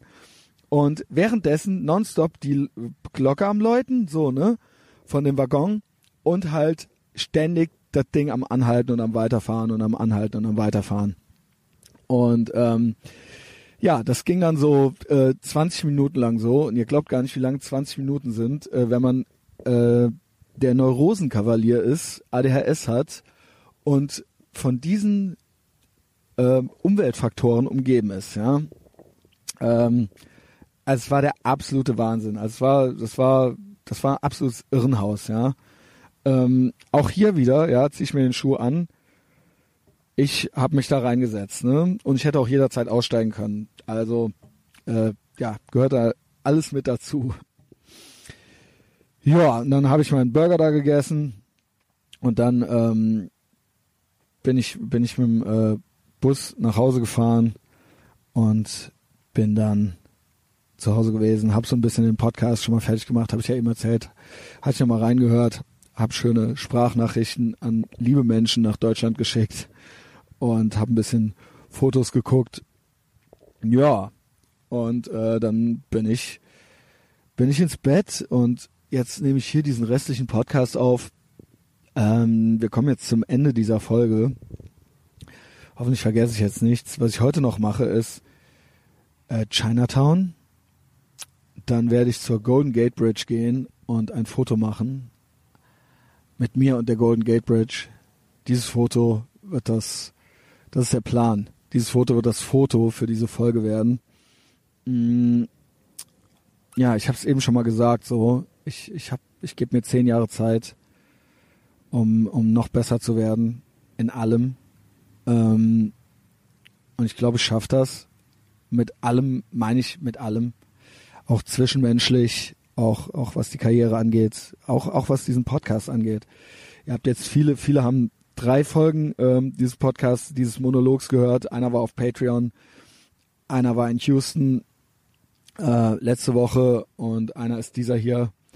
Ist jetzt Schluss mit den Monologen erstmal, jedenfalls im äh, offiziellen iTunes Podcast. Ich hoffe, es hat euch trotzdem gefallen, ja, obwohl es in Anführungszeichen nur Monologe waren. Ähm, was ist der Plan? Ich werde demnächst wieder öfter versuchen, semi-prominente Gäste aus aus den Bereichen Journalismus, äh, Populärkultur und äh, ja, meinetwegen auch aus der Wissenschaft zu kriegen. Also ich habe da Pläne, hatte ich mich jetzt in in den USA jetzt nicht so viel drum gekümmert, aber ich habe viele neue Kontakte auch über die sozialen Netzwerke geknüpft. Ähm, glaub mir, also es wird wird noch gut abgehen demnächst. Ähm, ich habe mich für ein, zwei Leute als Regulars entschieden, die ich öfter einbringen werde. Also ich werde das Feld so ein bisschen verkleinern. Ähm, ja, was, was ist jetzt hier äh, in San Francisco der Plan? Äh, ich verbringe diesen Tag noch schön. Hab's ja eben gesagt, Chinatown Golden Gate Bridge. Morgen, morgen fliege ich äh, nach Texas zurück, weil ich von Houston wieder zurück äh, nach Frankfurt fliege. Äh, da verbringe ich noch mal einen letzten Tag schön in Texas und dann auch noch gibt's noch einmal eine, eine Nacht dort und dann gibt's noch einmal Brisket und Barbecue und dann fliege ich nach Deutschland und äh, freitags nachmittags komme ich in Deutschland an und dann wird äh, speaking of das Feld verkleinern, dann wird Henning zu mir kommen und dann nehmen wir einen Podcast auf. Der wird es in sich haben. Ähm, ja, da freue ich mich schon sehr drauf. Ähm, ja, Henning kennt meine Vision und äh, ja, es wird einer einer meiner äh, Regulars werden, so ähm, und ähm, ja, dann werden wir ausgehen. Äh, ich bin solo, ja, wir werden angreifen. Freitagabend, wer in Köln ist, halte die Augen äh, nach mir offen. Ähm, ja, folgt diesem Podcast bei Facebook, empfehlt ihn persönlich weiter, abonniert ihn kostenlos bei iTunes, ihr kennt das ganze Spielchen. Ähm, ja, äh, liked und kommentiert ähm, es gibt eine Berlin-Show am 26.01. Äh, im Badehaus. Kommt dahin. Es kommen, haben sich einige Leute aus Köln angemeldet. Auch, also es wird ein äh, großes Kölner und Berliner Hallo. Ich freue mich auch schon aufs Berliner Chapter. Dann Ethervox Ehrenfeld Nights äh, gibt's einen Teaser. Ethervox Ehrenfeld Nights Teaser Trailer. Ähm, ich weiß, dass ich eine polarisierende Person bin und ähm, ja, freue mich da auch drüber. Äh, das ist natürlich, YouTube ist immer die Gelegenheit, endlich auch mal ein Dislike zu geben. Äh, das geht sonst nur bei iTunes, aber da braucht man eine iTunes-ID für. Ähm, ja, wem es gefallen hat oder wer es noch nicht gesehen hat, der sehe es sich bitte an äh, oder die äh, diesen Teaser und ähm, äh, es wäre nett, dort noch mehr Likes zu kriegen. Ja, die Ratio ist kritisch. Fazit: USA. Die USA sind mein Lieblingsreiseland. Das war äh, womöglich der beste Urlaub, den ich jemals hatte. Ich habe es ja schon mal erwähnt. Ähm, ich habe hier ganz tolle Sachen erlebt. Ich bin in mich gegangen. Und wenn Seinfeld die Show über nichts ist, dann ist das hier die Show über alles. Bis dann.